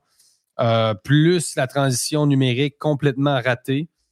Euh, regarder le, portrait d'ensemble et, euh, placer les morceaux à bonne place, on voit qu'ils l'ont échappé, mais c'est global. Moi, je veux, moi, je veux rajouter quelque chose. Puis ça, c'est quelque chose qu'on n'a pas beaucoup entendu parler. Puis moi, moi c'est l'affaire qui me saute aux yeux en premier. Moi, c'est le fonds de commerce. En réalité, tu as les GAFAM, la crise sanitaire, transition numérique. Oui, il y a beaucoup d'affaires, mais en réalité, c'est le fonds de commerce. Le fonds de commerce, c'est quoi? Ben, c'est des, euh, c'est des madames pas fines qui font des nouvelles. C'est des genres de téléromans. Pensez à, ça- pensez à ça deux secondes. Un téléroman avec des artistes que si tu as 40 ans et moins, que tu ne connais pas. Pour se comprendre? Donc, tu touches à. La TV, c'est plate en tabarouette. là. Dire, regardez, allez sur TVA puis regardez l'horaire de la journée. C'est spectaculaire. Là. On dirait un magasin qui vend des ordinateurs Pentium. là. Oui. Oh, ouais. À un moment donné, tu sais, à un Oh, moment ouais. donné, t'as bien beau les annoncer sur le web, Oui. mais t'as quand même. C'est le magasin général. C'est Woolworth. Là. Oui, puis au moins, magasin général, tu, tu vas trouver une vis qui, qui va visser. Là, tu trouves rien d'intéressant. Ouais. Il n'y a rien là-dedans. Ouais, là. puis rajoute à ça, tu dis, un paquet de monde qui te fait la leçon dans le journal, qui est toujours contre ce que tu que, En ce plus, que t'aimes, là. ce que tu veux, là, tout le temps, tout le temps, tous les jours. là. À tous les jours, après ça, ça braille parce que ça se fait ramasser, puis qu'ils se font, ils se font euh, pincer ces réseaux sociaux, puis qu'ils se font. euh, Là, tu veux dire, euh, toi, tu veux dire à une jeune femme de 25 ans d'écouter un téléroman. Ah, Ça ça, ça David, c'est quoi cette histoire? C'est quoi ça? Hey, change de sujet, Jérôme, Lucam qui. Euh, ça, c'est, on, a- on adore ça. C'est la, la chronique de Jerry. euh, Mangez-vous entre vous autres. Oui. Lucam, la gauche, qui euh, est très vélo. Mais là, il y aura des ateliers de vélo. Et euh, le, je pense que c'est le mardi, il n'y a, y a- il y a- il y a pas d'hommes. Le mardi, il n'y a, il y a pas d'hommes OK. dans la patente de vélo. Il n'y aura pas de, il y a pas de discussion d'hommes possible. Écoute, la gauche, on sait, euh, est destinée à une implosion certaine. C'est, c'est- c'est- Moi, c'est drôle, cette semaine, je me disais, ça sera pas très long que la gauche va passer, va retourner du génocide à Gaza, évidemment du génocide entre guillemets, à des trucs genre microagression. Et on est déjà un peu là-dedans parce que la gauche est devenue tellement insignifiante. Ça y fait presque du bien, en fait, le conflit israélo-palestinien, parce qu'on s'est dit au moins la gauche se préoccupe encore de, de vrais conflits et non seulement de son nombril puis de, euh, de, de produits bio à quelque part à Montréal. Euh, donc, euh, un, un retour un peu à la réalité pour la gauche avec le conflit israélo-palestinien. Mais euh, écoute, c'est c'est des sommets d'insignifiance. L'UCAM qui est devenu évidemment une risée euh, et une honte euh, pour le Québec. Euh, évidemment, l'UCAM, bon, qui représente un courant qui n'est pas propre au Québec. Là. Même à Sorbonne, à Paris, bon, on sait que les gauchistes, euh, les jeunes gauchistes ont un peu un, un discours qui se ressemble d'un pays occidental à l'autre. Mais, euh, des mais les gens qui sortent de- Mais les gens qui sortent de l'UCAM, Jérôme, c'est. C'est vraiment une gang de crotons. Là. Il, y a, il y a une gauche intelligente. Il y a des gens de gauche que moi, j'aime entendre. là. Mais les gens qui sortent de l'UCAM, c'est des crotons. Là. On, on appelle ça des, des- des- des vrais caves. Là. Ben, un peu des gens de gauche qui s'expriment dans l'espace public et écoute, intelligents, euh, avec un discours mesuré, et ça se compte quand même sur les doigts d'une main là, hein, au Québec. Euh, moi, j'en connais pas beaucoup, à part Alain Deneau, euh, des gauchistes. Non, j'avoue. Des, gauchistes intéressants, ça peut pas. ça- ça- ça- Il n'y en a pas Il bien. n'y en a plus beaucoup. Il y en a hein, en a c'est- trop, euh, c'est du, euh, prêt à penser. Mr. Euh, White, Mr. White, tu as des audios sur euh, l'histoire de l'UCAM? Ben, on pourrait avoir l'audio de l'explication de la situation, ça, puis on, ça, ça va être très clair, vous allez voir. OK. Cet atelier de réparation a décidé d'interdire l'accès aux hommes, pas tous les jours, seulement le mardi, et ce pour des raisons de sécurité, dit-on. Oui, exactement. Ça se passe juste, juste ici à, à l'UQAM. L'atelier vélo est juste là. Et vous l'avez dit, hein, c'est un endroit pour faire des réparations. C'est ouvert euh, à tous. On explique là, cette décision pour créer un endroit sécuritaire pour les femmes, les trans, les personnes non binaires, bispirituelles et intersexes. là. On veut empêcher la m'explication, c'est-à-dire une situation où un homme se croit en devoir d'expliquer à une femme un concept qu'elle connaît déjà sur un ton condescendant ou paternaliste et cette décision le dérange des étudiants. OK, OK, OK, OK. Tabarnache, on vient de pelleter beaucoup de nuages là. Qu'est-ce qui va se passer là, là? Dans les 30 dernières secondes, je comprends rien, là. C'est de la folie peu. de la crise de folie. Ils sont malades. Le fameux safe space. Ah, c'est le classique gauche, hein, évidemment, au nom de l'inclusion, on exclut. Au nom du féminisme, on remplace des femmes par des hommes avec les- le transgenrisme. D'ailleurs, qu'est-ce qu'ils font des trans? euh, Là, ils disent que les hommes sont exclus, mais au nom de la protection des trans, et là-dedans, tu as à peu près 90% d'hommes reconvertis en femmes qui sont des hommes. là. Euh, vous voyez à quel point c'est ridicule. Euh, quand je dis que le- le- la gauche est- va imploser, la gauche woke, on le voit aussi, la, la question trans, il y a, il y a beaucoup en fait de féministes, euh, des vrais féministes qui sont euh, qui ne digèrent pas euh, le transgenrisme, là, parce que vraiment, ce sont des, ho- des, des hommes, des femmes remplacées par des hommes. C'est ça le transgenrisme. Oui. Euh, là où il y avait des femmes, on met des hommes. Donc, euh, expliquez-moi, c'est quoi ce genre de féminisme-là? Évidemment, le Québec, lui, tellement consensuel, on- ces féministes-là n'ont n'ont pas vraiment d'espace pour s'exprimer. Elles vont euh, s'exprimer plus en France, aux États-Unis, au Mexique, etc. Euh, mais je peux vous dire, le transgenrisme, c'est l'affaire, c'est une affaire d'hommes, en fait. Ce sont des hommes. Mais qu'est-ce qui arriverait si euh, faisait cette réunion de vélo-là au lieu d'être dans les locaux de l'UCAM? Il y aurait la faire, il y aurait la faire dans un local à la bande de Gaza, dans, dans la bande de Gaza? Queers, ben oui. Oh mon Dieu, ça, c'est quel, euh, quel aveuglement sur l'islamisme. euh, ça, c'est très mal compris du conflit. euh, je sais pas, les, les gens, je pense, qu'ils n'ont pas compris qu'en Palestine, euh, il y avait des islamistes. et C'est eux qui gouvernaient. Ils l'ont pas compris. Même si on a vu Adel Sharkawi, le fameux imam, bon, en appeler à la mort des sionistes, ce qui veut dire en gros la mort des juifs. Là. On peut faire une équation. Cette gauche, effectivement, qui ne comprend pas que son espérance de vie dans la, la bande de Gaza est d'à peu près 3 minutes 52. Oui, Euh, oui, ça. Donc, c'est un billet d'avion. Donc, ça coûte moins cher. C'est un billet d'avion. Ils vont one way puis ils reviennent jamais. C'est fini, terminé. C'est pas mal ça, oui. Réaction d'un étudiant à cette euh, réunion de vélo euh, de queer, de transgenre, mais pas de gars euh, ordinaires. exclure un groupe de personnes, ça ouvre pas la porte justement à inclure tout le monde. Euh, mettons, eux, ils veulent, mettons, que les gens soient plus ouverts envers les autres, mais euh, réduire euh, les autres personnes, je pense que ça ne va pas dans le même sens qu'eux. Bon, voilà. De très bon, euh, très bon résumé. Est-ce qu'il y a une, une administration, Lucam, est-ce qu'il y a un rectorat qui peut mettre ses culottes puis dire que c'est inacceptable et que cette politique-là est contraire à l'esprit de l'UCAM, à l'esprit de l'enseignement, à l'esprit de l'université, qui est basé sur- apparemment sur l'universel, etc., le, le savoir, la connaissance euh, pour tout le monde, etc. Est-ce qu'il est-ce qu'il y a une administration, Lucam, qui est capable de- de- d'avoir un peu de courage et de dire que c'est inacceptable? Ouais, personne- ça n'arrivera pas, là. Ça n'arrivera pas. hein? Ben, écoute, juste sur Sharkawi, euh, ça a pris quoi? Ça a pris quasiment 72 heures avant que quelqu'un sorte hier pour dire Ouais, on trouve que c'est pas mal, c'est pas mal rough. Ouais, c'est pas pas mal. Moi, ça serait un coup de pied dans le cul, dehors du Québec. Je ne sais pas d'où il vient exactement. Tu retournes chez vous, tu décrisses. OK, on veut pas t'avoir parmi nous autres. C'est- terminé. Merci, bonsoir. Ben, vous, savez pourquoi euh, il a été. euh, c'est que le- le- les services de renseignement secrets, euh, les services secrets, services de renseignement ne voulaient pas divulguer euh, leur façon de faire lors du procès. C'est la seule raison pour laquelle Adil Sharkawi est en liberté actuellement. Euh, je ne veux pas aller trop dans les détails parce que, bon, euh, je ne veux pas dire des choses qui juridiquement ne seraient pas totalement justes, mais ça, c'est un, un véritable spécimen.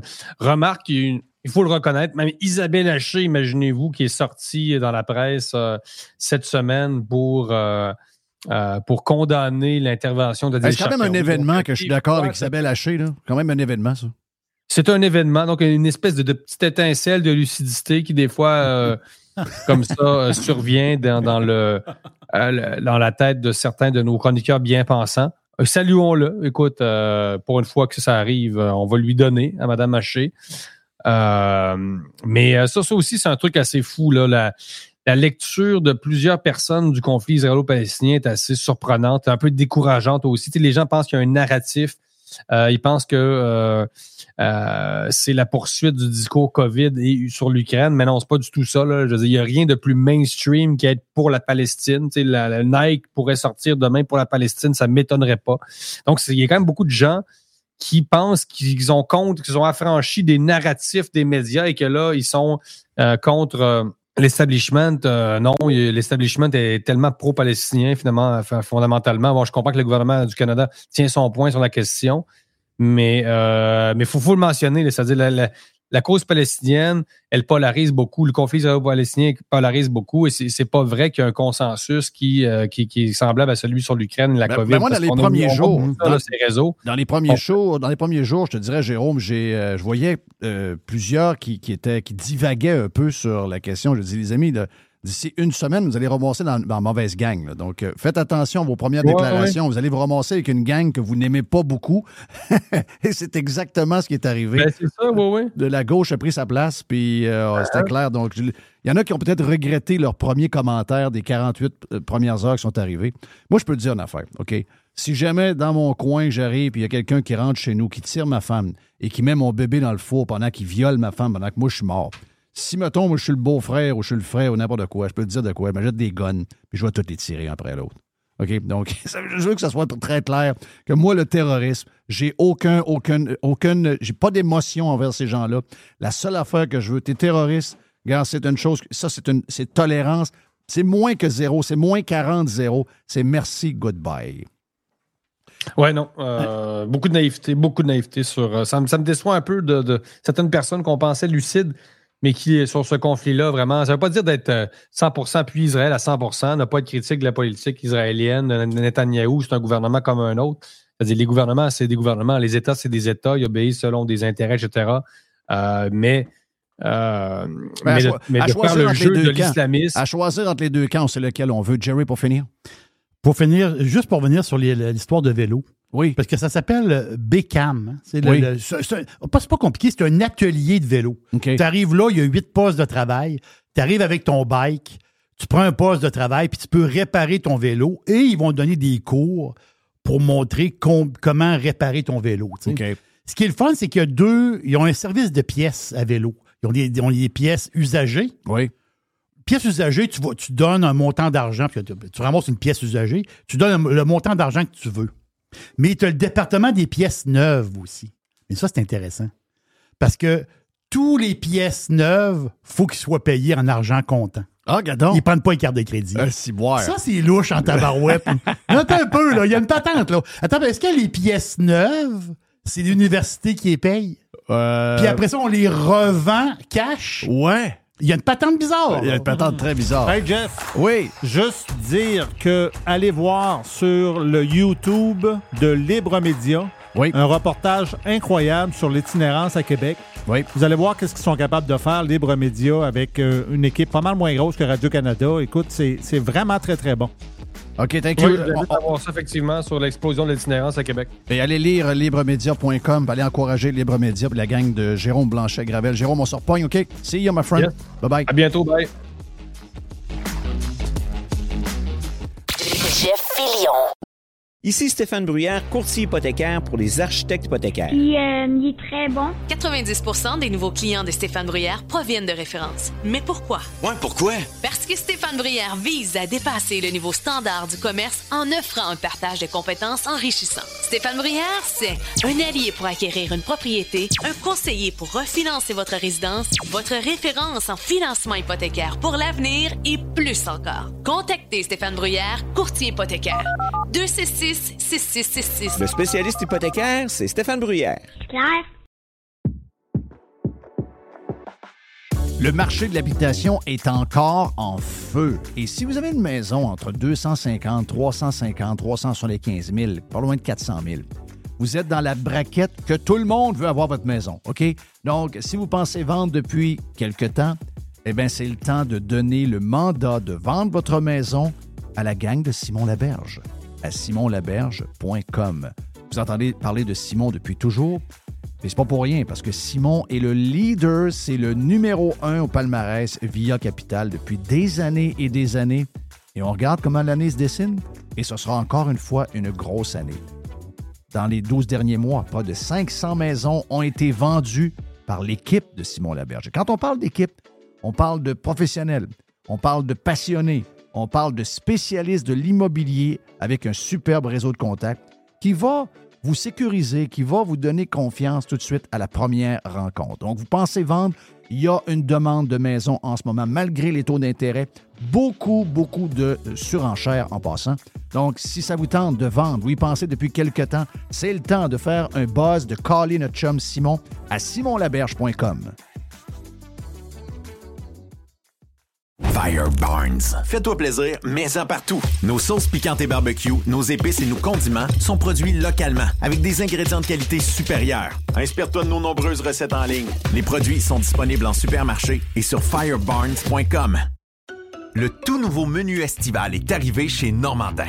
Et pour l'occasion, Bob le chef s'est associé à Normandin pour y ajouter sa touche personnelle.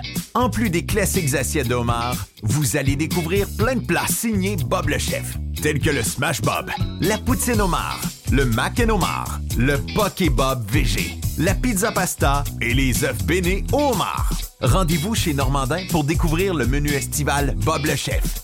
Normandin, ça fait plaisir. A definite breakthrough step in home entertainment.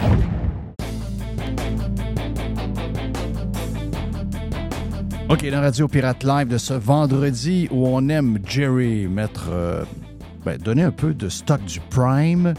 Cette semaine, on vous a présenté euh, Joanne Marcotte et euh, son chum Denis Julien qui sont allés faire un tour, mais pendant le Prime, on a jasé pendant euh, une heure facile Un bon avec bout, oui. Joanne sur son fameux livre qui a été lancé cette semaine, disponible sur Amazon.ca, qui s'appelle Ces doutes qui dérangent l'apocalypse climatique vraiment. Donc, on voit.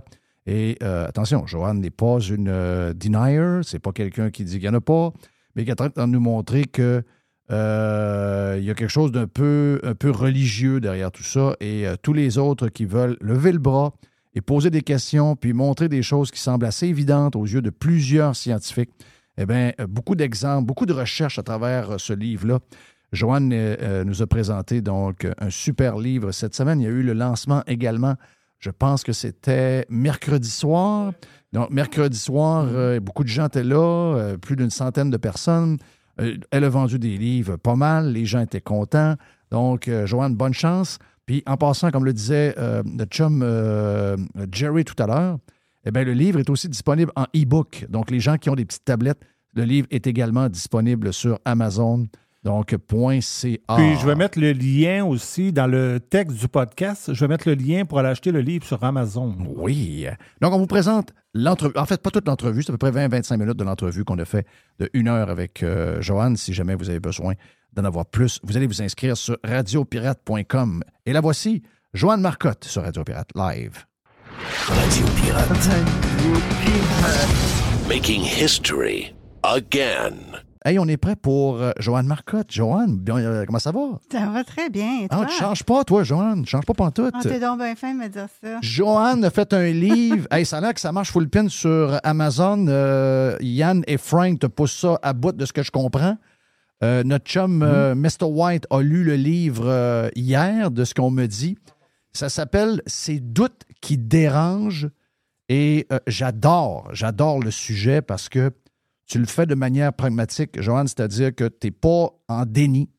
Tu euh, reconnais qu'il se passe quelque chose, mais toute l'apocalypse religieux alentour de ça, c'est ça que tu veux.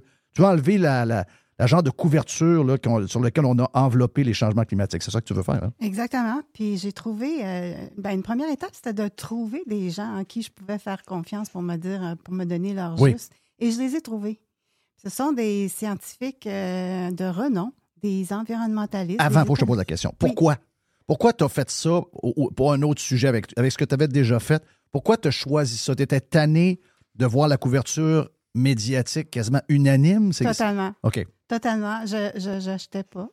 J'achetais pas ça. Je trouvais que c'était trop. OK. Et j'avais comme un soupçon que et c'était trop. Oui. Et donc, euh, j'étais partie à écrire et des simpliste aussi, on va se le dire. C'est la peur, puis Oui. là, a- tous les sujets, c'est c'est tout toujours relié à ça. Il y a ça aussi, puis quand tu entends parler d'éco-anxiété, puis euh, des jeunes qui trouvent que ça vaut plus la peine d'étudier, puis des couples qui font un enfant pour fabriquer un soldat euh, contre les changements climatiques. Je dis non, c'est trop. Fait qu'il faut que je me fasse une tête là-dessus. Fait qu'il y a deux ans à peu près, je me... moi, mon intention, c'était de faire des blogs, de me remettre à écrire un peu. Ouais. J'avais lâché ça pas mal. Puis, euh, mais finalement, au bout du compte, euh, je me revirais tout le temps vers Denis, puis je disais, Tu- c'est pas ça. Comment ça qu'on sait pas ça? Comment ça qu'on sait pas ça? tu sais? Puis, dans ce temps-là, je me dis, bon, OK, non, finalement, je vais faire un livre. Dans le fond, euh, je vais structurer l'affaire pour déblayer le terrain. Puis, les gens que j'ai lus sont vraiment exceptionnels. Ils sont nuancés, ils sont préoccupés, ils sont alarmés, eux autres aussi, mais de l'alarmisme. Ouais. Fait que donc, euh, fait que j'ai dit, ben, puis on n'a pas accès à ça dans le milieu francophone. On n'a pas accès à grand-chose dans nos médias dans Non. traditionnels. euh, Il n'y a pas de ballon. Côté, il n'y a pas de balance, tu dis, il y a pas, il y a zéro équilibre. Ben, la minute que quelqu'un a essayé, ils étiquettent immédiatement comme, fait. comme le- les pires des pires. Ça veut dire, ah, OK, donc là, tu, tu poses des questions, donc tu ne crois pas. Mais c'est pas question. C'est pas question de croire ou pas croire. C'est, on- tout le monde sait que le, le- le climat change. Est-ce qu'on est responsable? Probablement, en grande partie responsable de ce qui arrive. Mais est-ce que c'est l'apocalypse tant que ça? C'est ça qu'il faut savoir. Non, c'est ça. Il y a des consensus. Vous allez apprendre quand vous allez lire ça. Il est où le consensus? Euh, puis, il n'est pas là où ça compte le plus, dans le sens que, justement, il n'est pas là où on dit que l'homme est entièrement responsable des changements climatiques. Les changements climatiques, ça arrive depuis des millénaires, depuis que Oui. la Terre est Terre. Donc, euh, c'est pas. euh, puis, l'idée du CO2 aussi, c'est clair que quand on brûle des combustibles fossiles, ben, ça augmente le CO2 qui est dans l'atmosphère. Mais là où est le vrai débat, c'est un, es-tu responsable de l'autre? Autrement dit, est-ce que de brûler des énergies fossiles qui augmentent la concentration de CO2 dans l'atmosphère, est-ce que c'est vraiment ça qui cause le réchauffement climatique? Et dans la plupart des gens que moi j'ai lus, et ça débat serré, hein? Ouais. Ça débat vraiment serré, mais ce débat-là, on ne l'entend pas. Et puis pour toutes sortes de bonnes raisons, puis c'est ardu pour un journaliste probablement qui a à faire un texte le lendemain, tu sais, de, de vraiment creuser la patente.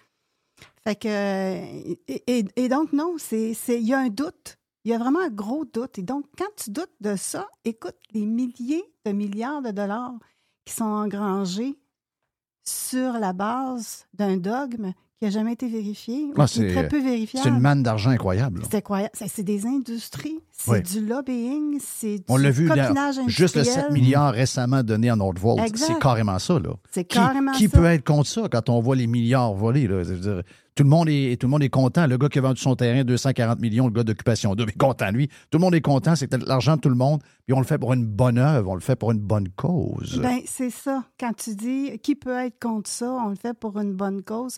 Moi, le, discours vertueux puis les bonnes intentions, je suis à peu près allergique à ça.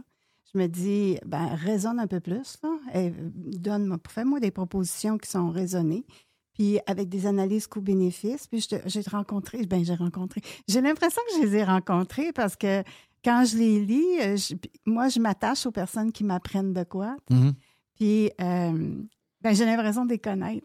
Puis, il y a un économiste qui publie souvent aussi dans euh, The National Post. Puis, euh, il s'appelle Ross McKittrick. Ouais. Puis, lui, il arrive avec des chiffres. Il arrive avec vraiment, lui, euh, lui euh, ici, je veux dire, il prend. Il y en a des personnes qui sont capables de lire les rapports du GIEC, des, inter- les interpréter comme il faut, puis de trouver les failles, trouver ce, ce qui est vrai, ce qui est moins vrai, ce qui est faux. Fait que c'est ça que je présente. Je, pense, je pensais que ça vaudrait la peine de présenter aux Québécois euh, un contrepoids qu'ils n'ont pas à travers les médias traditionnels. Tu vois, c'est pour ça que j'ai fait ça. Puis euh, tu apprends là-dedans euh, vraiment bien des, ben des trucs intéressants, tu sais, comme le 97% il vient d'où? Oui, il vient d'où? Il vient d'où? Euh, toutes sortes de questions comme ça. Le CO2, es-tu vraiment responsable du réchauffement? Oui ou non? Euh, euh, le GIEC, c'est quoi exactement? Est-ce que c'est vraiment un paquet de scientifiques high level qui étudie euh, sans biais l'état du climat? T'apprends que non? Est-ce que tu bases aussi le fait que pour des profs universitaires, d'aller dans ce sens-là, s'ils veulent avoir des, des, Des grants, des, des fonds, Oui. est-ce que ça aussi, là, je veux dire, si tu veux aller contre, ben l'argent ne rentre pas. là. On en parlait tantôt pour les entreprises, mais c'est, c'est à la grandeur. Là. Oui, Parce que le discours est unanime. Tu sais, ça part de l'ONU avec euh. Guterres qui, lui. euh, Lui, est alarmiste. euh, lui, car lui, c'est. de, de formation. C'est un hyper-socialiste quasi-communiste. là. Je veux dire, c'est pas, Mhm. c'est pas juste climatique son affaire, on le sait, mais c'est raconté comme si, à chaque fois que lui ouvre la bouche, c'est comme si c'était... euh, ah, il vient de le dire. Donc, euh, c'est fait, la Terre va exploser, euh, c'est la fin, il n'y a plus d'espoir, etc. Mm. Mais ça n'arrive jamais, finalement. Mais non, de 10 ans en 10 ans, on, on reporte euh, l'apocalypse. Oui. Mais euh, les gens que j'ai lus là-dedans, que je vous présente dans ce livre-là, euh, Guterres, écoute, c'est la personne qui nuit le plus parce qu'il prend. Il prend en, fait, en fin de compte, quand on comprend que le GIEC, en haut de la pyramide, c'est politique, euh, et que leur- leurs intérêts, c'est de rendre ça alarmiste, Mhm. Et à un moment donné, ils finissent par trahir les rapports même du GIEC, du groupe 1 qui fait l'état de la science. Alors, euh, les, c'est ça, ils sont, ils sont vraiment choqués du fait que lui. euh, Mais, est-ce que les s'est scientifiques sont, sont attachés un peu aussi, les, Ben, les ils sont vrais de attachés vrais? dans la mesure où ils veulent des fonds de recherche. Ouais. Puis tu vois dans ce livre-là aussi des exemples concrets de billets. Donc, c'est un, un billet de sélection d'études qui vont dans le sens du narratif versus des études. Puis des fois même, des fois même, puis il y a des preuves de ça. là. Les gens racontent ça. Euh, des fois, il y a des études qui sont même pas publiées, même pas révisées par les pairs, qu'on dit. Mais s'ils vont dans le sens du narratif... Ça devient officiel, ça devient il une. court-circuite toute Ouais. l'étape du, de, de- de la révision par les pairs et puis ben ça fait la une, ça finit par faire la une. Euh, de, de- de- ça, ça finit par être ça que récupère Guterres alors que puis il y en a eu des controverses aussi au GIEC des épisodes là vraiment où tu dis euh, puis des physiciens de renom qui sont sortis euh, il y, a- il y a plusieurs décennies pour dire hey vous n'avez même pas de processus de révision qui vaut la peine, de, je veux dire, qui, qui mérite le nom Mhm. d'être un processus de révision par les pairs. Et euh, fait que cette notion de GIEC politique, euh, de GIEC qui fait, qui fait euh, des billets, qui a un billet de sélection et tout ça, ressort. Mais malgré tout, quand tu regardes, quand quelqu'un de scientifique, là, comme eux, regarde les, rapports du groupe 1, il est relativement satisfait de ce qui se dit là. Mais en aucun temps, c'est ce qu'on lit dans les journaux. Non. Ce qu'on entend aux nouvelles, c'est il va y avoir plus d'ouragans, il va y avoir plus d'événements extrêmes, il va y avoir plus d'inondations, il va y avoir. Et non, ils n'ont pas détecté pour la plupart. Même le nombre de feux. Chaque fois qu'il y a quelque chose, De il y a plus de feux. Finalement, on fouille, il y a moins de feux. Euh, la saison d'ouragan va être incroyable. Elle vient de finir la saison Mm. d'ouragan. Finalement, c'était une des plus tranquilles. C'est toujours euh, euh, alarmant. Toujours, toujours, toujours. Et si, mettons, il se trompe, oh, là, on n'en parle pas. C'est comme si on n'avait Ouais, rien dit au ouais. départ. Il y a comme une, une, une manière de faire là-dedans. Est-ce que dans les gens du GIEC, tu en as, t'en as euh, glissé un mot tantôt, euh, est-ce que dans les, dans les gens du GIEC, il y a beaucoup de scientifiques où il y a beaucoup de politicologues, de sociologues, de poli, de, tu sais, des, des gens qui n'ont rien à voir avec l'étude physique ou le climat en tant que tel? Ça a l'air d'être une, une, euh, une gang de. de ça a l'air d'une gang de profs universitaires de toutes sortes de domaines, des urbanistes. Des- je ne sais pas ce que tu me suis là-dessus. Oui, là. oui, absolument. Oui, ben, le GIEC, il y a trois groupes. Il y a le premier groupe, il l'appelle des working groups. Mhm. Puis le premier groupe, lui, c'est essentiellement l'état de la science, l'état du climat. Mais les deux autres groupes, ce sont des groupes vraiment à forte teneur sociologique. Et quand euh, eux, ils ont comme agenda le changement transformationnel. Et eux, ils arrivent à des politiques qui veulent modifier le mode de vie des Occidentaux tel qu'on le connaît Voilà. aujourd'hui. Ouais. Et là, le point. Oui, exact. Mais ça, c'est les groupes 2 et 3. Fait que, faut que tu Et qu'est-ce que les médias retiennent? Plus, plus le 2 et 3? Ouais, Oui. ben, Les 2 et 3 et l'amplification des événements extrêmes qui sont pas. Qui sont pas. Ils sont. Je veux dire, ça va. Le pro, dans, si tu regardes le siècle dernier, Judith Curry, qui est une des personnes que j'ai lues, et donc que j'ai écouté avec euh, Jordan Peterson. En passant, parenthèse, Jordan Peterson, il fait une sacrée bonne job. Si tu veux te faire une tête là-dessus, Ouais. il les a interviewés toute la gang. Wow. Ah oui, puis c'est vraiment des belles expériences d'apprentissage, puis il est, cu- il est vraiment curieux. Lui a fait sa formation en, en interviewant ces gens-là. Puis, euh, bon, OK, je fermeture de parenthèse. On était rendu où? C'était Tu étais rendu Les à- deux groupes. Les, Les- deux les groupes. deux exact. groupes. Et la transformation du modèle vers. le euh, changement transformationnel. Oui, c'est ça. qui arrivent finalement à vouloir changer nos modes de vie. tu sais. Fait que, et c'est là que ça jure. C'est- là que ça clash. Parce qu'il y a même des gens qui voudraient que les groupes 2 et 3 aillent plus loin dans le changement de la société. tu sais, de- de chan- Ils en ont contre. Fondamentalement, ils en ont contre les énergies fossiles. Oui, c'est ça. La base, c'est. C'est- Puis en ont contre le capitalisme et puis contre tout ça. là. Tu sais, C'est une machine guérie pour ça. Fait qu'il y en a qui font pression beaucoup pour que le GIEC s'éloigne de plus en plus de la partie hard science, état du climat. C'est- Je raconte ça aussi dans le livre.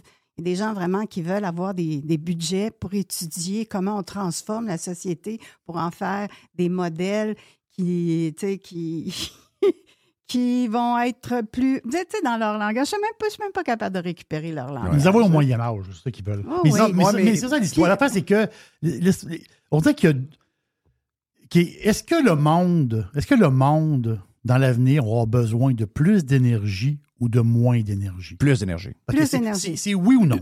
c'est oui. C'est oui. oui. Euh, Parfait. Mais il y en a, il y a- ceux qui disent oui, OK, il y a une partie de ce monde-là qui se disent ça nous prend plus d'énergie, on, on- on le sait, ça nous prend plus d'énergie, donc on va essayer d'être le plus. euh, il il y a du monde qui s'en fout, mais il y, a y une autre grosse partie qui se disent il faut avoir plus d'énergie, mais le plus euh, green possible. C'est ça. On s'entend dessus? Oui. Et ceux qui disent non, l'autre, ils disent le, le futur, le- on n'aura pas besoin de plus d'énergie. On va consommer moins d'énergie. Mais c'est cette gang-là que tu parles. Ben, c'est cette gang-là qui, c'est eux autres qui veulent, c'est eux autres qui veulent, autrement dit, il faut apprendre à vivre en consommant moins. C'est ça qu'ils veulent? Oui, c'est ça, exact. Mais, Mais, dans, mais c'est là le changement de, de société. Là. Hum. dans, le, dans le livre au chapitre, parce que j'ai j'ai gardé pour la fin euh, toute l'histoire du CO2, mais à la fin du chapitre 7, vous avez là les trois groupes qui se concurrencent au niveau de la- Mhm. l'approche sur les changements climatiques. Est-ce que la, la- la partie 1 est quand même lisable pour des gens plus tempérés comme nous autres? Dans le sens que la partie scientifique est plus, est, est- est plus vraie, est plus vraie, plus, tu sais, elle n'est pas trop tirée par les cheveux. Tu dis, OK, ça, c'est les faits, que des faits, puis on, on- on est à l'aise avec la conclusion de la partie 1? Ah oui, oui, de, les chapitres 2, 3, 4 là, qui présentent, Oui. euh, qui présentent euh, euh, l'état de la science. Le data, en fait. Le- oui, le data, l'état de la science, les scénarios, comment ça marche, euh, les scénarios du GIEC, qu'est-ce qu'ils font avec ça, comment ils se font et tout ça. C'est, quand même, ben, ça demande un effort, là. OK? Ça- Oh oui, c'est pas une chronique euh, d'humeur du Journal de Québec. là. Non, non. C'est, vraiment, il faut, que- faut que tu veilles à voir leur juste. À partir du chapitre 5, 6, 7, 8, ben là, on est plus dans l'analyse de ça. Euh, l'analyse du GIEC politique, l'analyse des groupes aussi. Les groupes qui se concurrencent, comme je disais. Euh, parce qu'à un moment donné, tu t'entends tellement de choses, tu te dis, mon Dieu, ils sont donc bien nombreux, tu sais, Ouais. à, à penser toutes sortes d'affaires, puis tu te dis, comment est-ce que je pourrais catégoriser ça ou pour que ça simplifier ça? Puis j'en suis venue à trouver qu'il y a trois groupes. Il y a les alarmistes, il y a les réalistes, puis il y a les CO2 lovers que j'appelle. Puis euh, dans ces trois groupes-là, sur, sur plusieurs sujets, qu'est-ce qu'est le CO2, y est-tu dangereux oui ou non? Euh, est-ce qu'on est pour les est-ce qu'on est pour les énergies propres? C'est-tu possible? Est-ce que le net zéro est quelque chose de faisable, oui ou non? Euh, il y a- il y, a plein de trucs et j'ai mis ça dans des tableaux. C'est Alors, c'est quoi ça, le net zéro? net zéro, c'est la carboneutralité. OK, donc une personne dans sa vie, il faut qu'elle soit le plus carbone. faut, faut, autrement dit, ce qu'elle ce qu'elle ce qu'elle émet comme CO2, faut que tu l'annules d'une autre manière? Ben, c'est plus au niveau des économies, par exemple, c'est que tu arrives à faire une économie qui ne dégage plus de CO2. C'est ça que ça veut dire. OK. Tu sais, Fait que trouve le moyen. Il y a des moyens. Demain matin, si tout- toutes les formes d'énergie viraient nucléaire, ça marche. C'est correct. Dire, Mais ça donne que les alarmistes sont contre le nucléaire. C'est ça qui est bizarre. Ben oui. Ça, ça me fait. Ça, ça, ça, c'est le bout que je comprends pas. Là. Ben oui, c'est ça. Fait que, donc, dans ce Surtout tableau- le nucléaire d'aujourd'hui. qui est- Parce qu'il y aurait peut-être des images du nucléaire grosses d'il y a, il y a bebelles, 75 ans, là, les- ouais. les, premières formes du nucléaire qui étaient dangereux. Mais aujourd'hui, ils pas, ils ont pas, ils voient pas que c'est l'énergie la plus clean qu'il n'y a pas. Là. C'est la plus clean, semble-t-il. Oui, c'est vraiment la plus clean. Puis à part ça, ben, ils sont contre aussi des transitions plus douces, du genre passer du charbon au gaz naturel. C'est euh, pour ça, ça, pour eux autres, c'est comme, c'est comme pas un gain. Là. Non, c'est ça. c'est pas un gain alors que l'Union dû- européenne. eux, ils auraient dû être pour le Québec. Pour qui? Pour Oui, GNL Québec. ah, eux, oui, ils auraient oui. dû être, ça aurait dû être eux derrière GNL Québec. Oui. Dire, on envoie ça, on va aider les pays d'Europe qui prennent du charbon, on va aider peut-être même jusqu'à la Chine. La Chine, on va envoyer des, des- tous ces endroits-là, on va envoyer des bateaux, ça va être bourré de, Ouais. de, de gaz euh, liquéfié. On va pouvoir envoyer ça, ça va les aider, etc. Ils n'ont pas voulu. Non. Puis d'ailleurs, c'est pour ça que les États-Unis, leur, leur, euh, leur, euh, rythme d'émission de CO2 est à la baisse parce que. Ils ont- transforment ces, ces industries-là. Oui, oui, exact. Ils- les, les- ils- les- les usines électriques. Les ça. usines et donc, De- qui étaient au mazout, au charbon et maintenant au gaz de schiste, gaz naturel. Donc, ça, c'était un gros. pour on a vu la, on a vu la, courbe, courbe. La courbe baisse. On a là. vu la courbe. Mais c'est ça. Fait que, donc, dans ce tableau-là, pour y revenir, euh, c'est ça, c'est là qu'on voit comment se caractérisent les différentes euh, différents, euh, euh, options, puis les différents courants d'idées. Mais comment un, un- Je vais donner un exemple d'un maire. Le maire de Québec, OK, qui arrive là, bon, tout frais, tout nouveau. Puis là, euh, on s'est jamais été vraiment jasé pendant la campagne électorale. Peut-être que je ne l'ai pas assez suivi, peut-être qu'il en a parlé, je n'ai pas assez suivi, mais du jour au lendemain, bang. Lui, son mandat comme maire, c'est pas de. Que la rue, euh, que la rue Cartier soit déblayée euh, trois jours après ou cinq jours après, ça ne dérange pas. Mais lui, dans son mandat, il a de sauver la glace en Antarctique. Et à partir de là, il est contre un projet de pont et il est pour un projet de train. C'est un résumé assez, assez simpliste, mais c'est comme ça quand même, parce que souvent, ces gens-là, ce pas les plus crinqués de la gang. Tu je pense pas que ce soit des gens qui ne parlent que de climat, mais ils deviennent, on dirait que l'air du temps fait qu'ils deviennent, ils, attrapent le virus. Et là, après ça, parce que quelqu'un me ra- racontait, parce que j'essaie de comprendre les gens derrière le tramway, les, membres des médias qui sont derrière le tramway. Puis quelqu'un m'a expliqué, m'a dit, Jeff, l'histoire du tramway, c'est le TOD. Qu'est-ce que. OK, TOD, c'est toutes les bâtisses le long à développer le long du, du- du projet. Donc, ce qu'ils veulent faire, c'est une ville, la ville, la fameuse ville 15 minutes avec plein de services, Oui. tout ce que tu as besoin, ton travail, Mhm. tes services, etc. Donc, tout est alentour du moyen de transport qui est, est électrifié. Tu ne prends pas de ta voiture, etc. Donc, dans les, dans les faits, là, dans, même dans l'appareil public, des gens qu'on pensait peut-être un peu plus neutres, un peu plus Ah, je vois le vent sauf comme ça. Mais eux sont vraiment embarqués dans cette religion-là, là, pour vrai, là, Pour au vrai. point de faire des gestes concrets qui pourraient nous endetter pour euh, les prochaines générations. Là. Oui, mais moi, euh, le niveau municipal qui se mêle de l'Antarctique, là, moi, je suis, euh, je suis renversée. Euh, il me semble que dans les villes, il y a suffisamment de problèmes sur lesquels ils pourraient se pencher. hein. Moi, là, de missionnariser cette cause-là au niveau municipal, je suis archi contre ça. Tu n'as pas d'affaires. Règle les problèmes Oui. vrais, réels. il y a de l'itinérance dans les. Dans C'est les... ça. Bon, et si tu veux faire euh, du développement économique, ben organise, organise ça. Je veux dire, mais, mais en fais pas une cause idéologique pour des raisons qui sont même pas justifiées. Tu sais, c'est- c'est c'est de voler le monde, carrément. Puis à part de ça, tu peux bien faire des, des immeubles, puis faire être de connivence avec le, le milieu des affaires. Mais pourquoi un tramway? Je veux dire, un autobus électrique ferait tout aussi bien l'affaire. Ben oui. On n'a pas le trafic. Ben, dans le. Wall Street Journal du week-end, il y avait un article sur le- que l'avenir, c'est ce que tu m'as présenté l'autre fois, Jerry. C'est Mhm. euh, les, euh, les. Comment est-ce qu'on appelle ça? Les, les- les tramways sur roues, électriques avec une voie dédiée. Mhm. Donc, pas de rail. Je pense que c'est Martine Noëllette qui, fait, qui prône ça, ça se peut-tu? Prône mais est-ce que Martine Ouellette, avec, euh, avec l'avocat, euh, je pense que c'est ça qu'elle veut, effectivement.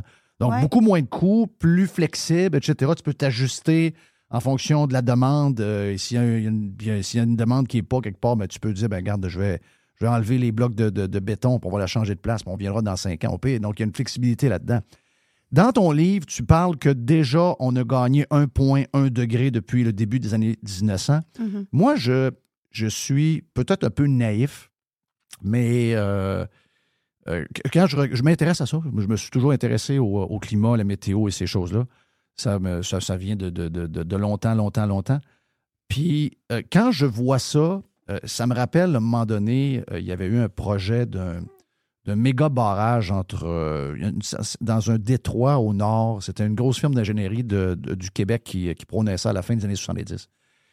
Mais euh, une des raisons pourquoi euh, il, y avait un, il y avait un challenge à ce niveau-là, c'est qu'il y avait un courant d'eau froide qui arrivait dans ce détroit-là et qui rentrait dans le fleuve Saint-Laurent. Et que Mhm. si on coupait ce, ce détroit-là, ben, qu'on allait changer la température de 1 ou 2 degrés. Puis la personne, je me rappelle très bien, j'avais écouté avec Pierre Pasco, il avait, il avait tout raconté les avantages de gagner 1 ou 2 degrés pour le Québec au niveau de l'agriculture, un paquet de choses. Puis il- Mhm. il, reconnaissait qu'il allait avoir plus de puces ou plus de ci.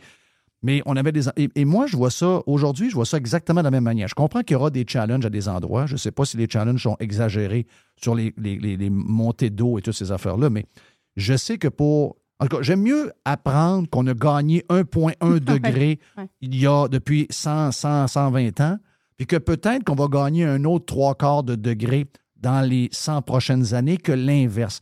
Moi, je vois plus de possibilités d'abord de s'adapter. On a du temps pour s'adapter s'il y a des endroits qui sont en, en danger. L'adaptation, c'est important. oui. Exact. Mm. On s'a- On s'adapte. On le fait déjà, on le fait toujours depuis, depuis que l'humain est au monde, il le fait. Il n'y a pas une opportunité là-dedans pour des pays où ce que l'agriculture est difficile comme nous autres. Il y a plein L'Europe, c'est un exemple. Nous, on est un exemple. Il y a plein d'endroits en Amérique du Sud euh, également. Est-ce qu'il y a, il y a du positif? Est-ce qu'on en voit du positif Bon, là-dedans? ça, c'est un bon point parce que justement, une des critiques qui est, qui est faite euh, par rapport au- à la mission du GIEC, c'est de miser sur le dangereux, de d'y d'y voir que des effets négatifs. Et puis, alors que, au moment où on se parle, si tu vas sur un, un- un des sites là, de la NASA, là, il montre clairement que la planète verdit, Oui. Qu'il y a des avantages, qu'on- qu'il y a des zones qui Il y a des zones produisent plus désertiques qui sont en train de pousser. Oui, oui. Puis et, la planète verdit.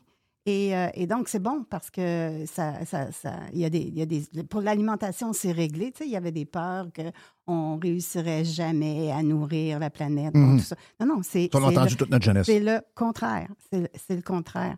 Fait que donc, euh, cette espèce de narratif-là qui est construit à partir de la Convention cadre en 1992 euh, des Nations unies sur les changements climatiques, les prémices de ça, ça c'est quelque chose sur lequel Judith Curry met beaucoup l'accent, les prémices de cette convention cadre-là, c'était que le climat se réchauffait, bien sûr, que c'était dangereux, que c'était la faute du CO2 et donc qu'il fallait réduire. Et c'était à un moment où il y avait zéro science, zéro science pour appuyer ça. Et donc la commande au GIEC, c'était de faire ça. Prouve-moi ça. Oui. Prouve-moi que c'est dangereux. Trouve- Prouve-moi qu'il y a raison. plus d'événements. Oui. Prouve-moi qu'il y a plus d'événements euh, climatiques extrêmes. Euh, Prouve-moi que c'est dangereux, en fin de compte. Obama qui, qui retweet It's dangerous. Fait que- donc, tu avais vraiment une campagne absolument extraordinaire. Des gouvernements aussi qui embarquent là-dedans, notamment Merkel était une grosse joueur, une grosse joueuse dans, dans, dans ce narratif-là. Et euh, fait que c'est ça, c'est ça le narratif. Fait on n'entend pas ce qui peut être euh, bénéfique. Oui. Et Coonan, il est drôle là-dessus, Stephen E. Coonan, qui est l'ex-secrétaire du département d'énergie sous Obama, il se fait poser la question par Jordan Peterson, puis il dit, euh, euh, Jordan Peterson, il lui demande, il dit, ouais, mais est-ce que quand on, re- si on retarde trop, cette affaire-là, pourquoi le sentiment d'urgence? On, on dit c'est urgent, c'est urgent, est-ce que tu n'es pas d'accord avec le fait que c'est urgent? Et donc si on retarde trop, ben écoute, ça va être, ça va être d'autant plus coûteux. Il répond, That's ridiculous. Il dit, prenez les 120 ans derniers, puis là, il sort des chiffres, mon ami, là. C'est euh, le PIB a augmenté de temps à temps, l'âge, la longévité a augmenté de temps à temps. Euh, et, tous les avantages, écoute, la technologie, tout, tout- tout ce qui est dû finalement à l'énergie, euh, à l'é- à l'énergie qu'on utilise. Et puis, puis là, il finit par dire, regarde, l'influence du CO2, dans son livre, il y a même un chapitre qui s'appelle Modestes influences. Euh, c'est modeste. Oui, ouais, ouais, ça peut qu'il ça il se peut. Puis je te dis qu'il il hésite là, à dire qu'il y a une influence, mais s'il y en a une, elle est modeste. Donc, bouleverser l'économie mondiale basée sur des énergies fossiles pour atteindre quelque chose qui est même pas initialement basé sur des prémices solides de scientifiques vérifiés, Oui. c'est quand même quelque c'est quand même toute une réussite. C'est fascinant de voir comment est-ce qu'on peut leurrer des gouvernements qui veulent avoir une ligne, là, une ligne de vente, là, puis charmer l'électorat. Puis Mais a- non, engendrer mais- des mais- coups mais- Mais, extrêmes. le nar- mais la, la manière qu'ils bâtissent le narratif, ils l'ont fait pendant la COVID aussi, là, sur un pays. Oui, ils le font sur un paquet de sujets. là. ouais. Euh, ils, sont, ils, sont ils sont très bons, par Ils exemple. sont très bons. Tu sais, ils manipulent tout. Là, Sont- tout le monde finit par y croire. Jeff Filion. Si vous voulez plus de Joanne Marcotte, tel qu'on vous l'a dit tantôt, la suite de l'entrevue sur radiopirate.com pour le Prime. Vous allez vous inscrire et vous joignez à notre grande famille. Jerry, thank you. Bon week-end, mon ami. Profitez-en pour te décrocher un peu. Même Oh, chose pour euh, Ah oui. Mr. White. Oui, monsieur. Tiger, la vedette du web avec Eric Duhem. Méga star. Tiger. Tiger, tu vois. Moi, je passe le week-end avec euh, notre pirate Toby. On monte un cabanon. Oui, fait un c'est vrai, ton cabanon, cabanon. à partir de, de- de rien. Donc, on, part, on le cabanon, même pas de plan. Ah non? on, Pas a de plan? On a juste une petite image, Ah, une petite photo, une petite photo bien ordinaire. Donc, on va partir de là. Vous allez la voir, euh, vous allez voir le cabanon lundi quand vous allez revenir. Vas-tu pouvoir coucher dedans? Il va-tu être chauffé? Non. Euh, pas pour l'instant, mais c'est dans les projets futurs. Oui, non, moi, ça me prend un lit. Moi, je vais magasiner un lit pour l'hiver. C'est dans les projets futurs. Mon nom est Jeff Fillion. Thank you tout le monde. Merci aux pirates. Euh, on se reparle lundi ici. Un bon week-end, la gang.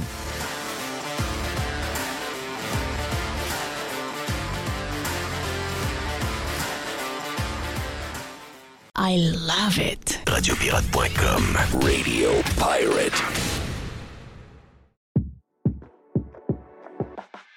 Le marché de l'habitation est encore en feu. Et si vous avez une maison entre 250, 350, 375 000, pas loin de 400 000, vous êtes dans la braquette que tout le monde veut avoir votre maison, OK?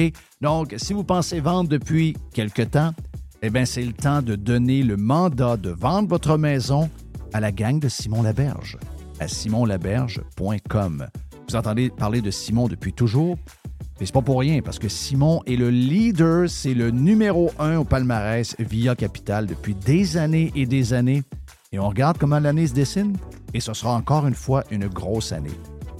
Dans les 12 derniers mois, pas de 500 maisons ont été vendues par l'équipe de Simon Laberge. Quand on parle d'équipe, on parle de professionnels, on parle de passionnés, on parle de spécialistes de l'immobilier avec un superbe réseau de contacts qui va vous sécuriser, qui va vous donner confiance tout de suite à la première rencontre. Donc, vous pensez vendre, il y a une demande de maison en ce moment, malgré les taux d'intérêt. Beaucoup, beaucoup de surenchères en passant. Donc, si ça vous tente de vendre, vous y pensez depuis quelque temps, c'est le temps de faire un buzz, de caller notre chum Simon à simonlaberge.com.